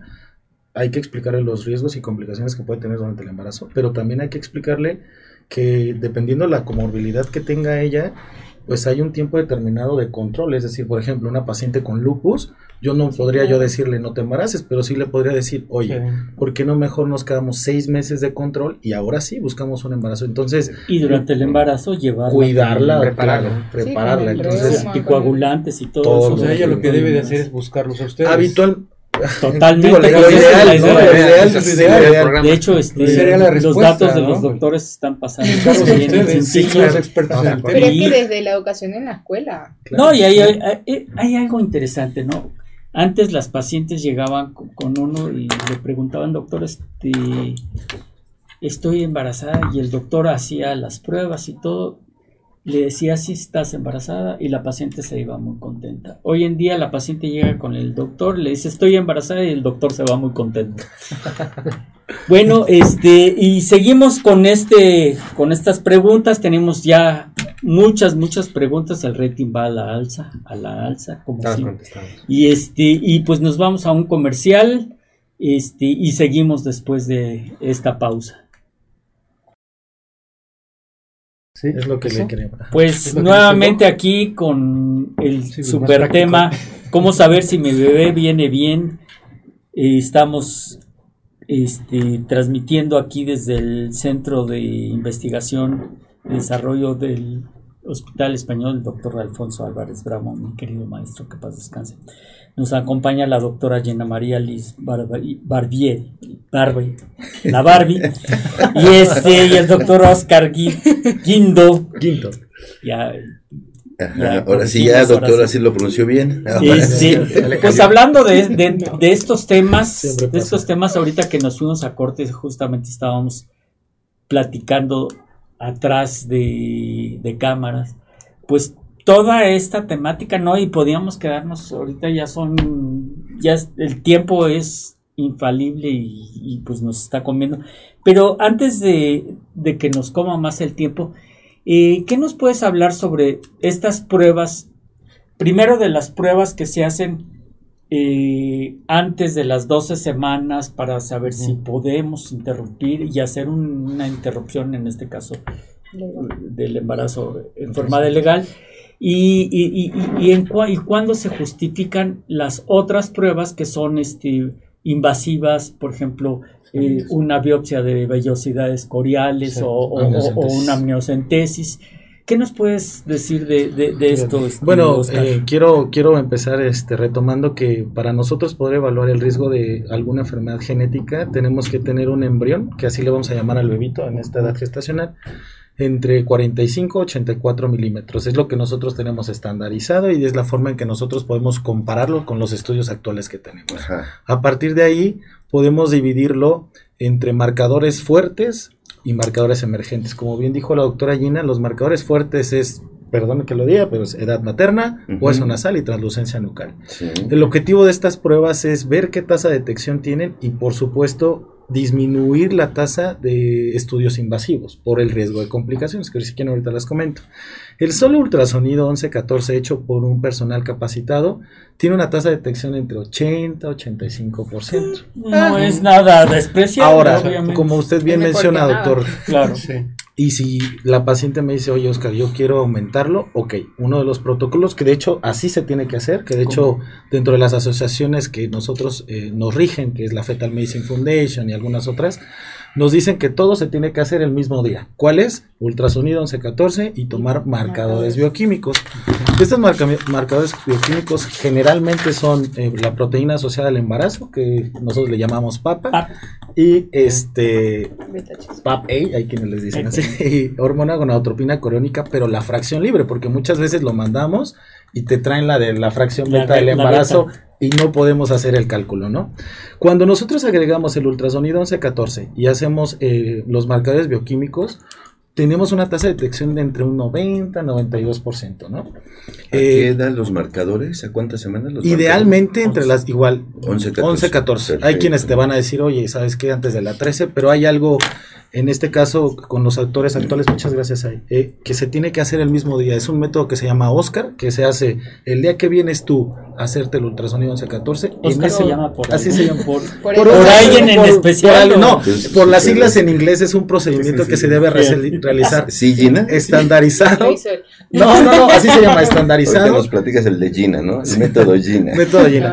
Por otro lado, eh, luego imaginando que esta paciente tuviera con el cálculo de riesgo con marcadores y con el ultrasonido, me sale un riesgo alto para una enfermedad cromosómica. A ver, dijiste marcadores, o sea, hay triple marcador, cuádruple marcador, ¿y cuál es? Antes Ese es otro, ¿verdad? se utilizaba en el segundo trimestre como una prueba de cribado, de tamizaje, para Sí. disminuir eh, o para calcular el riesgo de que un feto tuviera alguna cromosomopatía, ya que a lo mejor no se le pudo hacer el estudio en el primer trimestre por la razón que haya sido, se utilizaba el cuádruple marcador que incluye la, una proteína que se llama DHL, entre otras.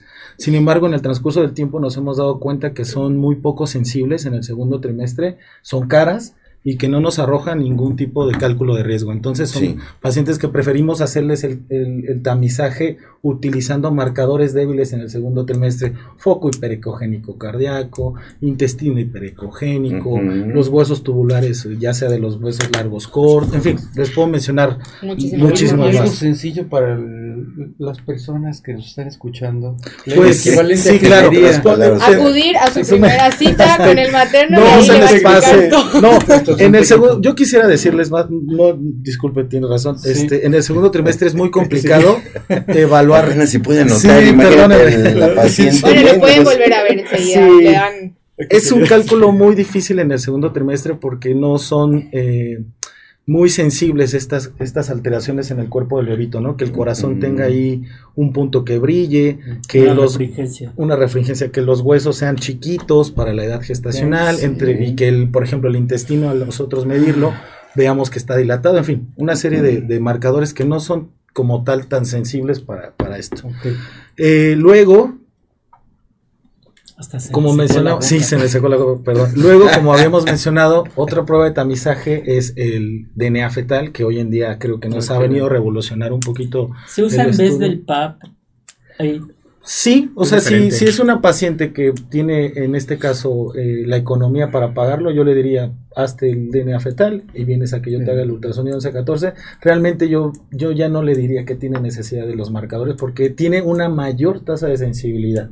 Pero también recordar que no busca todo. Por ejemplo, No, cardiopatías, no, no, busca Claro, eso es importante. neurológicas. Por eso O sea, el ultrasonido no que puede ser DNA, sustituido. O sea, tenemos Son- que combinar las pruebas, obviamente, O inclusive, y saber cuáles Como la vamos a combinar. la madurez Pacientes- pulmonar, por ejemplo. Gracias. Ay. por pacientes que vienen a un in vitro, yo les pongo un embrión, perdón por el término les pongo, pero se les coloca un embrión sano genéticamente, también tener en cuenta que los estudios genéticos preimplantacionales no buscan todas las malformaciones No, genéticas, porque son muchísimas. Sí. Hay triploidías que no salen en estos. Entonces, no, si yo estoy pasando un embrión genéticamente con un cromosoma normal, no significa que ya no tenga que ir a su control prenatal. ¿Por qué? Porque en el ultrasonido se le puede encontrar alguna malformación cardíaca, intestinal, alguna atresia u otras malformaciones o algunas hernias que se tienen que hacer el diagnóstico conforme con el materno fetal durante todo el embarazo. Y si tiene algo, hay que avisar a nuestro neonatólogo para que durante el parto, cesárea, lo que toque, Lo.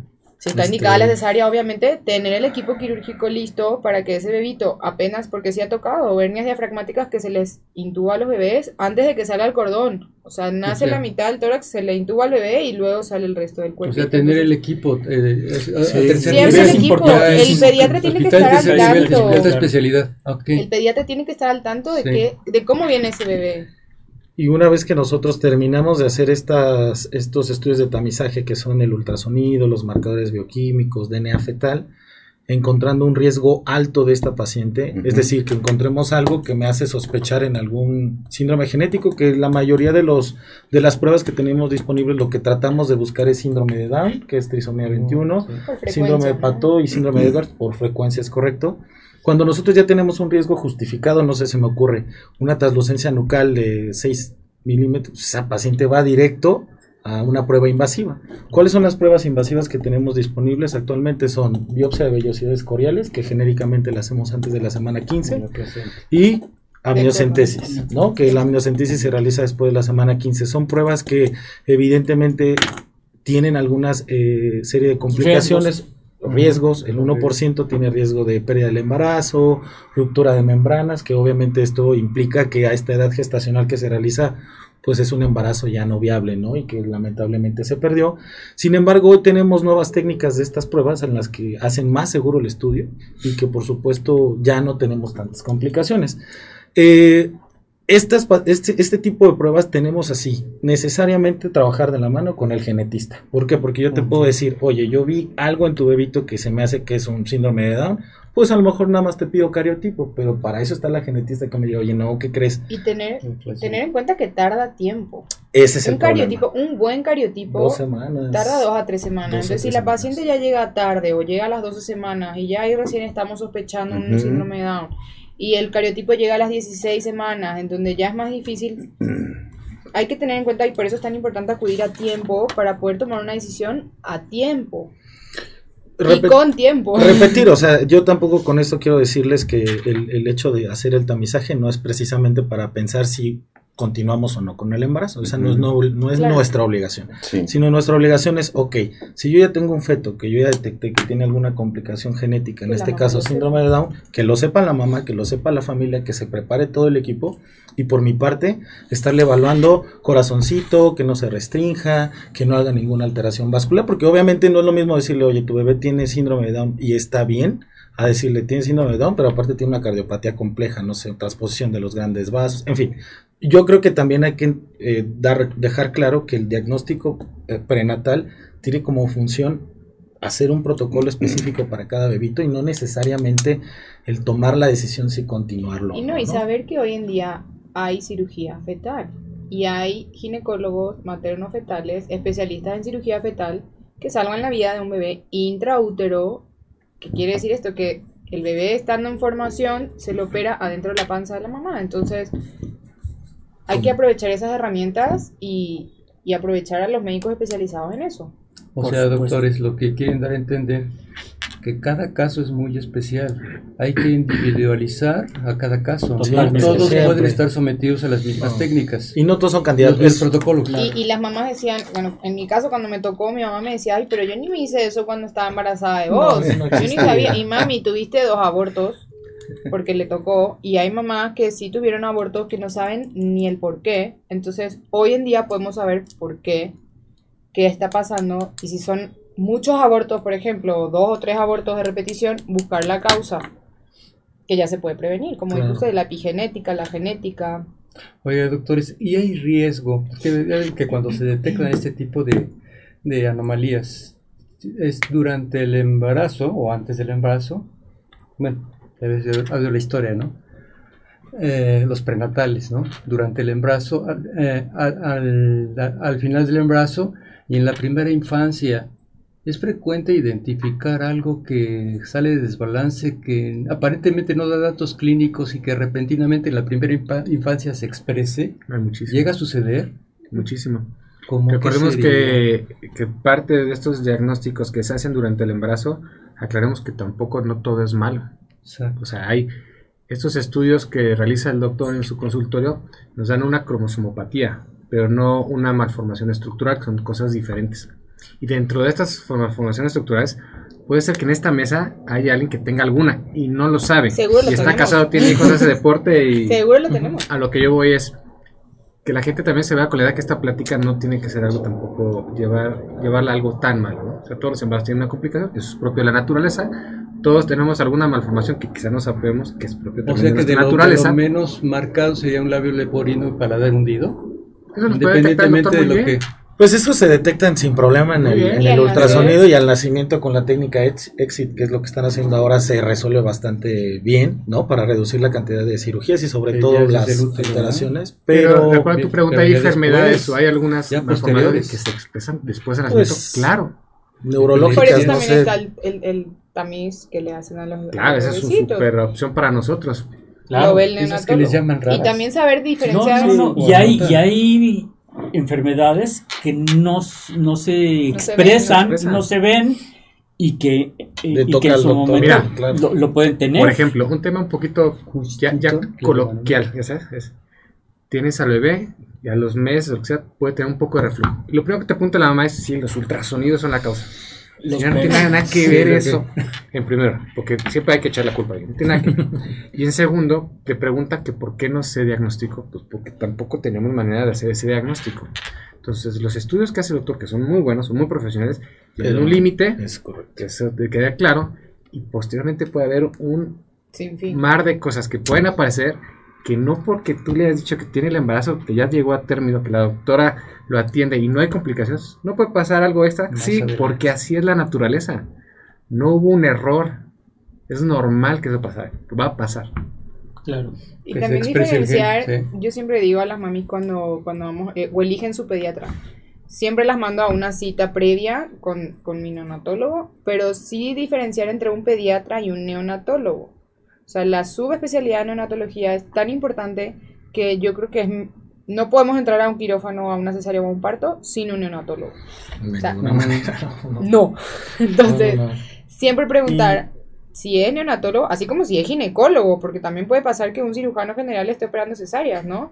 Sí pasa, nos reímos, pero sí, a mí me ha tocado y sí Ah, pues, pasa. Yo, un ejemplo de lo que dice el doctor Salgado es el tamiz auditivo, ¿no? Por ejemplo, yo siempre les digo a mis pacientes, oye, invierte en el tamiz auditivo, porque yo, aunque yo te diga que tu bebito está bien y tiene el huesito nasal y pesa lo que debe pesar, yo no puedo determinar con las pruebas que tengo disponible Sí, si tu bebé escucha o un no escucha. hipotiroideo. Cardíaco. Exacto. Y no, sabes, sabes. entonces por eso siempre les digo los tamices que se, el cardiológico, ¿no? A lo mejor yo le dije, oye, el corazón de tu bebé lo veo bien, hazle el cardiológico porque no sé No, cómo prueba. La pregunta de la mamá que nace el bebé dice, ¿todo bien, doctor? es bien Haces difícil. una pausa y dices, no sé. Respira. Ah, oye, Está en- vivo. En este momento sí, ¿no? Hasta Pues, ahorita por, todo bien. por ejemplo, aquí podría ser, ustedes sáquenme de la duda, no sé hasta qué grado este, eh, este justo lo que voy a expresar. Eh, los errores congénitos del metabolismo, por ejemplo, en la etapa de la, de la primera infancia, segunda infancia, que es muy eh, encontrar dislipidemias de tipo primario. No, O eso no son que tan frecuentes, pero ahora lo que nos ayuda muchísimo, y el doctor lo comentó previamente, es nace el pequeño, pasan 24 horas, no importa estar en UCI como tú quieras, una vez que se activan los ciclos metabólicos, podemos tomar los tamices metabólicos ampliados. Y lo recalco porque hay unos así muy chiquitos. Y el tamiz metabólico ampliado nos da muchas opciones de diagnóstico. Unas que son sin tratamiento, que es muy triste la historia porque puede fallecer el bebé, existe, que es muy bajo el porcentaje. Otras que no tienes que cambiar simplemente la dieta. Claro. Otras donde tú sabes que vas a necesitar un medicamento. Claro. Y al final de la historia, sin importar el resultado del tamiz metabólico, lo que tú obtienes es una información con la cual te tienes que sentar con la mamá y a veces incluso hasta genética y decirle, mira señora, esta es la opción, este es el tratamiento, este es el futuro. Usted tiene que estar enterada de lo que va a pasar. Exacto. Cosas que hace muchos años, que también está un poco relacionado con muerte de, de cuna, era, nace el niño, que son enfermedades metabólicas, que el niño estructuralmente se ve bien, hasta puede decir se ve bonito y fallece. Sí, sí. ¿Y de qué se falleció? Y, y recuerdo un caso que tuve de, de una paciente que se embarazó con otro médico, la bebita tenía ambigüedad de sexo, se muere, el segundo le pasa lo mismo, llega conmigo y a ver, el- a ver, vamos a estudiarla. Y resulta ser que era una hiperplasia suprarrenal congénita, perdedora de sal. O sea, ¿qué pasó? O sea, pero ya teníamos el diagnóstico antes, nace la bebita y ya sabíamos. Y bueno, y además se trató esa paciente durante el embarazo con corticoides, que es un tratamiento. Y Nació en mejores condiciones que las otras hermanitas, pero como ya sabíamos que era perdedora de sal, o sea, el neonatólogo trató a esa bebita Sí. Para que no perdiera sal y vivió. Una de las preguntas Sí. que también me hacen con frecuencia, no sé usted, doctor, es, este, oiga, doctor, ¿y mi bebé puede detectar si tiene autismo o no? No podemos Mm. nosotros evaluar Mm. ninguna cuestión Entonces, neurológica en este tipo de Desde pronóstico, de no. Entonces es importante mencionarles los límites del estudio que ¿Qué pasa después? Ni nosotros tampoco hay que dejarlo Sí, claro. ¿Qué No, no, es lo de y es un ¿Qué estudio incluso, va creyendo el niño su desarrollo en la consulta, tienes la sospecha. Lo Diagnóstico dejas como por una sospecha. lo mandas, obviamente con su especialista. Claro. Oigan, Me hay platicaron, unas- me platicaron Sí, ayer una moneda de la hija. que le preguntaron al ginecólogo y ¿cuándo podemos saber el sexo del, del bebé? Pues cuando cumpla 20, 30 años. Pero es que ahora ya... A ver, tenemos varios. Sí, este, sí, ya muchas. Mira, primeramente los saludos. Este, a los que cibernautas que se están conectando, estamos revisando el tema. ¿Cómo saber que mi bebé viene bien? Gracias por acompañarnos. Te pedimos sobre todo que te suscribas a nuestro canal de YouTube, activa esa campanita y no te pierdas ninguno de nuestros podcasts, por favor. Eh, a, a, Manet Itzi Lamski- Lakshmi. Buenos días, excelente programa, saludos a todos los doctores. Ernesto Santillán, nuevamente, Doc, mucha- muchos saludos. Un tema actual, control del embarazo en las mujeres con secuelas de COVID. Productos de mujeres vacunadas contra COVID y mujeres que durante el embarazo se contagiaron. Gracias, algún comentario de eso. Eh, Santana, ¿podría haber cardiopatías que se ven en la infancia y no se detectaron antes por falta de Sí. síntomas? ¿No son esos do- esas dos preguntas? Yo comentaría, una de las asociaciones que nos encontramos, eh, digo, obviamente nosotros este, estuvimos aprendiendo prueba y error, prueba y error con el COVID. Sí. Nos vimos, este, vimos la relación que hay en restricción del crecimiento intrauterino y COVID. Es decir, las mujeres que tenían eh, Mm. COVID en el segundo o tercer trimestre, los bebitos se restringían. Esa es una cuestión frecuente. Y, y las pacientes hacían un síndrome parecido a una preeclampsia. Es correcto, la asociación con enfermedades hipertensivas también se au- aumentó. Sí. La pregunta que decía eh, la, la señora Santana de que si podía la cardiopatía diagnosticar en la infancia y no en el ultrasonido, pues, Exacto. depende, ¿no? Hay alteraciones cardiovasculares que tampoco podemos ver, eh, aunque en la mayoría eh, los, la ecocardiografía fetal y avanzada tiene hasta un, una tasa de detección hasta un 90% de las eh, cardiopatías más frecuentes, pero, Pero, el también bebé puede nacer con un soplo, por ejemplo, que no se ve mm, antes. difícil, no, sí lo, sí lo tenemos que ver. ¿Siempre? Siempre, en general sí, sí podemos ver las alteraciones cardiovasculares. Ok. esa pregunta, perdóname que te interrumpa, yo creo que las cardiopatías complejas, una cardiopatía grande, un daño estructural grande, Se ve. es lo que te iba a decir. Eh, la probabilidad de que hagan un muy buen diagnóstico un profesional es muy alta. Sí. Que quizá de repente, no sé, una membrana, una válvula, entiendo que puede pasar, pero ya son cardiopatías que, a mi parecer, no Sí, son tan claro. complejas. Una de ellas puede ser, por ejemplo, las eh, comunicaciones interventriculares cuando son muy pequeñitas. A lo mejor no las ves porque el ultrasonido no tiene buen Doppler, lo que quieras. Pero en general son cardiopatías que pues, ni les damos tratamiento. Habitualmente una cardiopatía, una, una, una comunicación menor de 3 milímetros cierra solita, la vigilamos. Entonces, Y se queda vibrar toda su vida. ajá, sí, exacto. Este, ¿y qué otra pregunta nos hicieron, doctor? El Mira, COVID. Y, Ah, el y COVID. de, y de los niños que nacen, que se nos tocó a No nosotros. Sí, hay sí, transmisión sí. directa Los niños de muy bien. bebé. Muy bien, en qué su bueno. mayoría. sin En algunos casos de por ahí, COVID. pero no sé si... Hay, hay Vi un reportados dato, pero no casos sé si de, de transmisión directa, Pues dilo pero estamos. en general, durante la pandemia, que sabíamos que no había Es este, estudio. transmisión directa de, de la mamá con COVID. al Pero bebé. la Abdalá, ¿no? Y les iba muy bien, bueno, no sé usted, doctor, cómo le fue, pero les iba muy bien de las pues, mamitas infectadas por COVID y les dando lactancia materna, pues les daban como esta... No ningún problema. Sin problema, ¿eh? Porque preguntaban... En un Se no suspendió. se suspendía sí, la no lactancia, ¿no? también No, me ha no se tocado como la- doctora, ¿puedo, saco la leche? No se suspende la lactancia materna. Perfecto. Y se daba con cubrebocas, con, cubrebocas, máscara, y, y se podía dar perfectamente bien. Doctor Fernando, ¿qué temas? Bueno, me di un poquito la tarea de tratar de descubrir precisamente en relación a la misma pregunta que están Sí. participando sobre los efectos de las vacunas de COVID, ¿no? Sí. Si tuvo alguna injerencia sobre, en este caso sobre las madres. Fíjese, bueno, Ah, le- le escu- no, lo que sí se vio muchísimo, más que en las mamás, es en las muestras de esperma pre y post vacunación. Hubo una muy alta mejoría en estas pruebas de los hombres, en la espermatogénesis posterior a la vacuna de COVID. En las mamis lo que se vio más, bueno, en las mujeres fue más la alteración de La los ciclos y de la menstruación. Eso sí. Y en la mujer embarazada no encontramos eh, ninguna alteración fetal. A veces me decían, por ejemplo, si ese bebito pudiera tener alguna alteración. Hemos encontrado que los virus tienen más eh, alteraciones en el sistema nervioso central, como por ejemplo chikungunya y zika y todas estas cosas. Realmente no vimos ningún tipo de alteración eh, fetal y materna una vez que se vacunaban. Sí les cursaban con un cuadro gripal, ¿no? Posterior a la vacuna, eso es un hecho. Algunas. No todas, pero no encontramos ninguna alteración. Bueno, no hasta ahorita, por, ¿no? por ahí en el... No quiero que esto se convierta en contexto mal comprendido, mal entendido para las personas que nos están escuchando, ni una cuestión de tipo amarillista, ni que sean antivacunas, ¿no? Pero ustedes, como sabrán, eh, hay una autoridad máxima europea, ¿no? Eh, que fundamenta todo lo que es la nivel epi- epidemiológico, Sí, los sí. efectos de las vacunas y sobre todo y productos sanitarios, ¿no? Por ahí hacen un desplegado y un estudio donde el contexto expresan que usan un estudio de 12, pa- de 12 países, en donde fueron 60 mil casos, más de 60 mil casos, en donde encontraron que algunas mujeres que fueron eh, eh, vacunadas durante el embarazo, no necesariamente que les haya dado COVID y fueron vacunadas, no, que fueron vacunadas sin tener COVID, se reporta, son en una edad que fluctúa de entre los 18, 18 años a los 49 años, se reportan de esos 60 mil casos de efectos severos.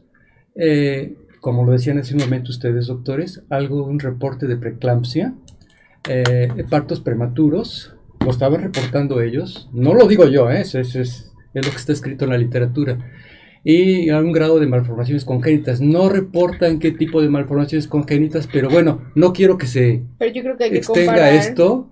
en otro de estudio otro de prototipo. 60.000 pacientes que Exactamente. no fueron vacunadas y ver realmente qué diferencia hay. Yo Porque primero vería probablemente la metodología del estudio. O sea, es importante igual. evaluar la metodología de ese estudio. Y también hay que recordar que la vacunación, en este caso, bueno, por lo menos en nuestro país y en algunos otros de, de Europa, eh, la vacuna se, se, se ponía después de la semana 12 de embarazo. Entonces, a esa edad gestacional no hay relación de COVID, de la vacuna con COVID, con alguna malformación congénita. la Son dos cosas, me parece eh, Sí, totalmente... lo que me llamó la, la atención fueron 12 países, no importaba la raza, ¿eh? Pero hay que, hay, Pero sobre todo la edad. hay que comparar lo mismo sin vacunas. Sí. Y si encontramos la misma pues tasa de efectos, estudio, Tendríamos Hay que que darle tener su más validez, datos, más pero detalles. lo que concluye no sorprende. O sea, Claro. ¿no? un parto prematuro, puedes no tener COVID, voy, tener un parto prematuro. a eso voy. Quizá algún tema relacionado con gente- una mujer perfectamente sana, joven y todo, también tiene un porcentaje de complicación de alguna. Entonces yo creo que esto es válido, quizá no brinca el resultado. Totalmente. válido. Y por- yo, yo quisiera nada más agregar, hemos visto eh, pues las complicaciones severas del COVID en el embarazo. Creo que si comparamos vale más el riesgo que el, el beneficio que el riesgo. beneficio, La claro. vacuna, la vacuna, sí, Sí, claro. claro. Y lo Claro, claro, sí, claro. y lo vemos claro. hoy. Sí, hoy ya Tres tenemos, años después de sí, pandemia, las pacientes ya no se mueren por COVID. Bueno, Y hay que decirlo, del tampoco. 2019 al Ok. 2021, perdón, Sí, doctor, por último, la Sí. primera causa de muerte materna en México era COVID. Hoy Exacto. ya empezaron a Sí, hacer las de... Sí, las de aclararlo Sí, de esa manera sí, para sí, no sí. confundir, ¿no? Porque Sí. que no se preste a otro Yo creo tipo de situación. indiscutible sí vacunar. Y también Sí. si la paciente llega antes, ver su esquema de vacunación. O sea, en nuestra historia clínica preguntamos, no olvidar la rubeola u otras enfermedades que pueden generar malformaciones Oh, sí. en, en feto. Exacto. Oigan, este, hay más preguntas. Mira, dice, doctores, si soy diabética, ¿mi bebé puede eh, nacer diabético o es posible que no se lo pase? Gracias, Cristina. Pues no, Y de una vez- pasa, Pero sí, con. Y con- riesgo. Sí, riesgo cardiovascular y que tenga hipoglucemias en el Sí, nacimiento, pero ¿no? por definición no es No, no, No. no, Ah, es excelente. No. Él tiene su páncreas, su... todo. ¿Ya Claro. ves, Cris? Ok. Doctores, después de un aborto embarazo fallido, ¿cuánto tiempo debes, debo de esperar para intentarlo de nuevo? ¿Y es posible que mi hijo, mi hija, nazca bien? Sí. Estela. 100% pueden hacer bien. Es Ajá. muy frecuente que hayan abortos. Las pacientes, como siempre digo, a veces ni se enteran que tuvieron un aborto porque si son irregulares o no tienen ciclos frecuentes o que sepan ellas cuándo les toca, pueden que no menstruen tres meses, como la paciente que se enteró a los cuatro meses que estaba embarazada, y si nos hacen pruebas de embarazo, tal vez ni supo que estuvo embarazada. Entonces es muy frecuente tener un aborto, lo, ide- lo ideal es esperar 12 semanas, y si son más de dos a tres abortos, como ya le llamamos pérdida gestacional recurrente o abortos de repetición, buscar las causas del por qué, ¿no? Perfecto. Y sí pueden tener bebés completamente sanos. Oiga, este dice, si estuve eh, con anticonceptivos por mucho tiempo, después de que me quiten el DIU o dejar de tomar pastillas, ¿cuánto tiempo debo de esperar para poder quedar embarazada? Atentamente, Paula. Es importante y siempre también recomiendo, bueno, digo que hay que recordar que los anticonceptivos más de 10 años disminuyen la reserva ovárica, o sea, la paciente va disminuyendo su capacidad de fertilidad. Sí. Y depende mucho del DIU, si se puso un DIU de Cobre. plata o de cobre que no tiene hormonas, en el siguiente mes esa paciente se debe de poder embarazar. Perfecto, muy bien. 10 años. Es- hay un estudio de anticonceptivos más de 10 años en donde ya se disminuye la reserva ovárica hay y eso una lo medimos insuficiencia, se va a con, anti- con la hormona antimulleriana, que, que es lo que nos va a decir exactamente cómo está la, reserva. También saber que hay pacientes con una antimulleriana muy bajita que se pueden quedar embarazadas igual. Exacto. Si nos Es- da sí, un... porque hay, hay, hay pacientes que no dejan los anticonceptivos por son añosas. En ese caso, ¿cuál sería la recomendación para esas personas? Si no quieren embarazarse, hay otros métodos que duran 5 años. Y si no quieren hormonas, el DIU, por ejemplo, el dispositivo intrauterino de plata, que es un poco mejor que el de cobre, no tiene hormonas y dura 5 años. Opcionales. Hay muchísimos métodos. De hecho, dijimos que vamos a tener una de métodos anticonceptivos también. Para no caer en ese aspecto. Que ese es ovárica. próximo. Queremos pastel. Ah, mira, ya ves. Sí lo Wow. guardamos, doctor. Ya ve, doctor. No podemos. no lo Hombre. Lo, lo guardó el doctor Oscar y lo trajo el día de hoy. Sí, para todos los cumpleaños que estuvo, hombre. Yo creo que todos estábamos contentos. Mira, Maru, de lo que te perdiste, ya ves por no venir. Fue el cumpleaños del Alicia. doctor, de Sai, ¿no? Fueron Ah, ahí sí, bastantes también. cumpleaños, sí. Ya ves, ay, pues de una vez Sí. aprovechar. Y de Baileys, pues qué bueno, qué bueno que están. De Baileys, hombre. Sí, no, entonces sí. Por eso vine. Ya sabía. Ya sabía. Oigan, este, pues casi, casi a manera de conclusión, aquí hay otra pregunta, pero antes de pasar, ¿nos pueden decir sus datos? ¿En dónde los puede localizar la gente, el público? Por favor, Gina. Ay, que pásaselo a Fernando. Eh, Este, Pues estoy en redes sociales en Instagram como doctora.gina Barbieri. Ahí viene la liga para sacar citas y mi consultorio está en Montes de Estanoboy y Palmas. Está Ok. cerquita de Palmas y Periférico. excelente. Bueno, yo también estoy en Instagram como Gine y MMF. Oscar Guinto. Sí, Este, mi consultorio está aquí en la Torre Amarilla, eh, consultorio 801, piso 8. perfecto. Este, también en las redes sociales están todos mis datos para el contacto. Excelente. Y digo, pu- pudiera funcionar como conclusión, eh, esta cibernauta apenas nos está sintonizando, nos está viendo, dice, doctores, ¿podrían mencionar cómo funciona? No, perdón, perdón. Doctores, si tengo 45 años de edad, ¿puedo ¿puede tener síndrome de Down mi hijo? ¿Y por qué se da? Hay un riesgo. elevado. Existe el riesgo. A mayor edad materna, Ajá. mayor riesgo de presentar alguna eh, alteración cromosómica. Sí. Esto, pues, básicamente, podríamos hablar de muchas cosas epigenéticas, bla, bla, pero es por la fragmentación del DNA en No, y general. hay que recordar ¿no? que esos óvulos que tiene esa paciente de 45 años Ya tienen son. 45 años más, más, el, Intrauterino. más el tiempo en el años. que su mamá las, las estuvo gestando a ellos. Sí, o sea, son Entonces, ya- son óvulos que, que tienen la edad de la mamá. Mientras más tiempo pase, pues más probabilidades. Y es lo que estamos hablando. Probabilidad. No significa que esa paciente vaya a no tener a fuerzas un bebé con una cromosoma. no, no es la regla. Más o ¿no? menos. Ah, no, puedes- Yo, de hecho, vino una vez una paciente al consultorio, 46 años, en forma espontánea. Doctor, creo que tengo mi menopausia. Entonces agarré la explosión. Le dije, ¿estás embarazada? Se enojó. Me dice, doctor, con eso no se juega. Le digo, no estoy jugando. Mire, mire el ultrasonido, cómo se le mueven los piecitos al bebé. Llegó a término porque le dije, mira, por tu edad es posible que lleguemos a tener cesárea. Llegó, tuvo un trabajo de parto mejor que cualquier paciente de veintitantos años. Le dije, mira, tienes una evolución fabulosa, vamos a atenderlo por parto. Es que usted me dijo que tenía que ser cesárea. Le dije, pero está muy bien para parto. Y nació por parto un megapartazazo, Hermoso. hermoso, Mejor, mejor, el bebé perfectamente, obviamente.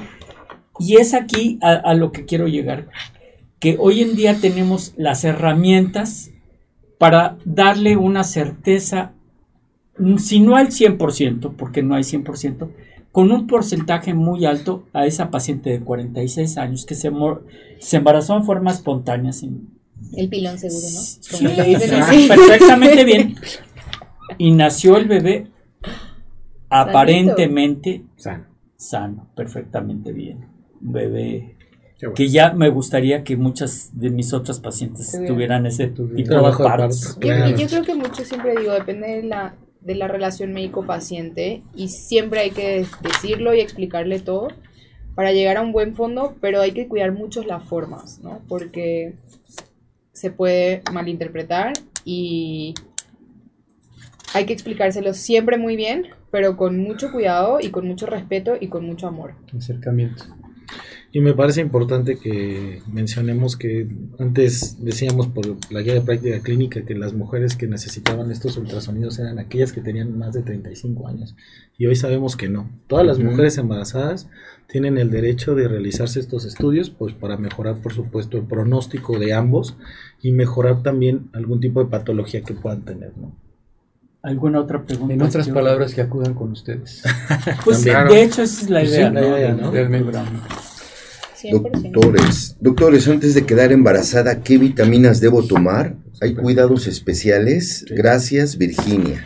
Pues además del ácido fólico se ha relacionado Tanto el papá como antioxidantes, ¿no? La toma de antioxidantes, Ajá, sí. calcio, vitamina E, Proteína, proteínas, hierro. Y también ese es otro, ese es otro tema para discutir. Bueno, no Ahora, ácido la- fólico, el ¿no? ácido fólico, No, la ya con el D, ácido ¿no? fólico El- tenemos, del, ¿eh? del Metilfolato. del tubo neural. y, y el los omega 3, Y- que y- y La el efecto coenzima Q10 que neuromoral y la vitamina D3, ¿no? La coenzima Q10 hoy en día está muy amplio. Sí, sí, se ha, estudiado mucho este pulmonar, o sea, Y es- como dice el doctor, no solo a la mujer. el hombre. La coenzima Sí. Q10 es un excelente antioxidante y sí se vio muchísima mejoría en la hematogénesis en los hombres. Oye, Aquí hay otra pregunta con Y se respecto está a estudiando eso. la reserva ovárica en la mujer también. Dice, han hablado de la edad de la, de la mujer, pero la edad del hombre para que llegue a haber malformaciones de congénitas. tener O sea, hay algunos- tenga Pero- espe- espermatozoides. Hay algunos gen- eh, síndromes genéticos Ajá. que se asocian a la edad paterna, Sí, pero la, comparándolo con la materna son, mu- son Son muy Pues es que- rarísimos. es Pero que lo que el- sí está asociado es el autismo. Justo que nombraban el autismo. ajá, ¿de qué edad? De los 65 a 70 Ah, años. ok. No, todavía pues está todavía- tranquilo. ¿Por qué brincas? Está, No, está pues, yo interesado. los 45. No, No, no, no, no, no. todavía no. No, No, y hay que tomar un- en cuenta que la producción de los espermas en el hombre no es como en la mujer. O sea, la edad de esos espermatozoides, que en unos, en unos pacientes ya son espermatosaurios, este, pues obviamente es, es la. O sea, son inmediatos, vamos. En cambio, los de- el, El de la mujer ya de la viene mujer pre- ya viene desde Sí, el nace con una cantidad. Nacen con Sí, esa eso- cantidad y esa es la que Sí, va a tener acabar durante toda su vida. y es justamente de lo que están hablando, de la reserva ovárica. ¿Qué es esta reserva? Pues justamente que esa cantidad con la que nacen las pacientes, pues la van a ir que se activan en la pubertad encima. exactamente, que se activan en la pubertad, se van a ir disminuyendo, disminuyendo, disminuyendo, hasta que se agotan La totalmente. existencia. Sí. Y no solo cantidad ni reserva, sino también la calidad. La calidad. Por eso es tan importante un buen estilo, una buena calidad de vida también. Efectivamente, Así efectivamente. que si tienen retraso menstrual y si se hace una prueba de embarazo y está positiva, acudan a hacerse una revisión, porque lo primero que siempre digo es hay que ver que esté intrauterino y ya después que tenga latido cardíaco y ya después la vamos llevando de la manita hasta que nazca el bebé. Sí, y aquí, bueno, una última pregunta, porque ya estamos en el tiempo. Dice, ¿qué es lo que provoca eh, malformaciones? Obviamente inútil. Eh, y bueno, me llega a la mente, pues, pacientes que están tomando medicamentos anticon- porque tienen convulsiones y todo eso. ¿Cuál sería tu recomendación, Oscar? Pues era lo que les mencioné hace un momento, ¿no? Yo creo que todas las pacientes que reconozcan que tienen alguna enfermedad, en este caso, como usted mencionó, convulsiones por la razón que sea, o cualquier otra enfermedad, Y están es- tomando. y están tomando medicamentos, este, o por ejemplo las lúpicas que están tomando algún otro tipo de inmunomodulador que puede tener afectaciones fetales, es importante mencionarles que antes de buscar un embarazo debemos buscar el control de su enfermedad de base para poder mejorar el pronóstico. ¿Por qué? Porque hay pacientes que necesitan, yo a estas, por ejemplo, a estas pacientes que convulsionan, no me atrevería jamás a quitarles el anticonvulsivante, Claro. pero se lo cambiaría a uno que tiene menos efectos fetales, ¿no? O el neurólogo. O, o que el neurólogo, ¿no? Que, es como lo decíamos, multidisciplinario en todo el tratamiento, ¿no? Sí. Pues, súper. ¿Algo que comentar para cerrar, este Oscar? Pues me gustaría que, que, que, que todos los médicos tuviéramos esta capacidad de enviar a las pacientes, ¿no? Que, que no se las queden, que yo sé que hay algunos pacientes médicos que son unos expertos en ultrasonido, pero que de verdad le den la oportunidad a su paciente de acudir con una persona que tiene eh, este adiestramiento y que es para mejorar el pronóstico, ¿no? Yo creo que eso, eso que estás diciendo es algo muy importante. Nosotros en el consultorio tenemos nuestro ultrasonido, pero también eh, tenemos nuestras limitaciones para, para el ultrasonido, tanto del equipo como, como nuestra, de nuestra formación. Eh, eh, y lo que hacemos es justamente hacer, utilizamos el ultrasonido en el consultorio, pero este, también mandamos a hacer un ultrasonido ultraestructural con gente que se dedica a eso Sí. y yo creo que es muy importante que y, y- no por mandar el ultrasonido fuera vamos a demeritar nuestra de ninguna actuación no, médica no, Al no, contrario. manera. Al contrario. Y tener en cuenta que una cosa es que yo le lleve el control prenatal como ginecóloga y lo envíe al ultrasonido. La paciente regresa conmigo con el resultado de ultrasonido y yo me encargo de qué más hay. Claro, O sea, claro. yo yo, le creo que eso es importante que Sí, y, y- y con esto entender, ¿no? Que el envío no es precisamente para que nosotros como médicos maternos nos quedemos con las pacientes, Claro. de No, ninguna ninguna manera. Además, luego me pasa, ¿no? Muchos de mis maestros fueron los que me enseñaron a mí, son ahora los que me mandan eh, los ultrasonidos, pero justamente así, o sea, entender que a lo mejor eh, nosotros hicimos una curva de aprendizaje distinta a la de ellos y que eso mejora el pronóstico, eso es todo, ¿no? Mejorar el diagnóstico, regresársela a los doctores y de esa forma tratar de ayudar y mejorar el, el tratamiento de estas pacientes. ¿no? Gina, algo que comentar para finalizar. Lo que comenté que prueba positiva, ida al ginecólogo.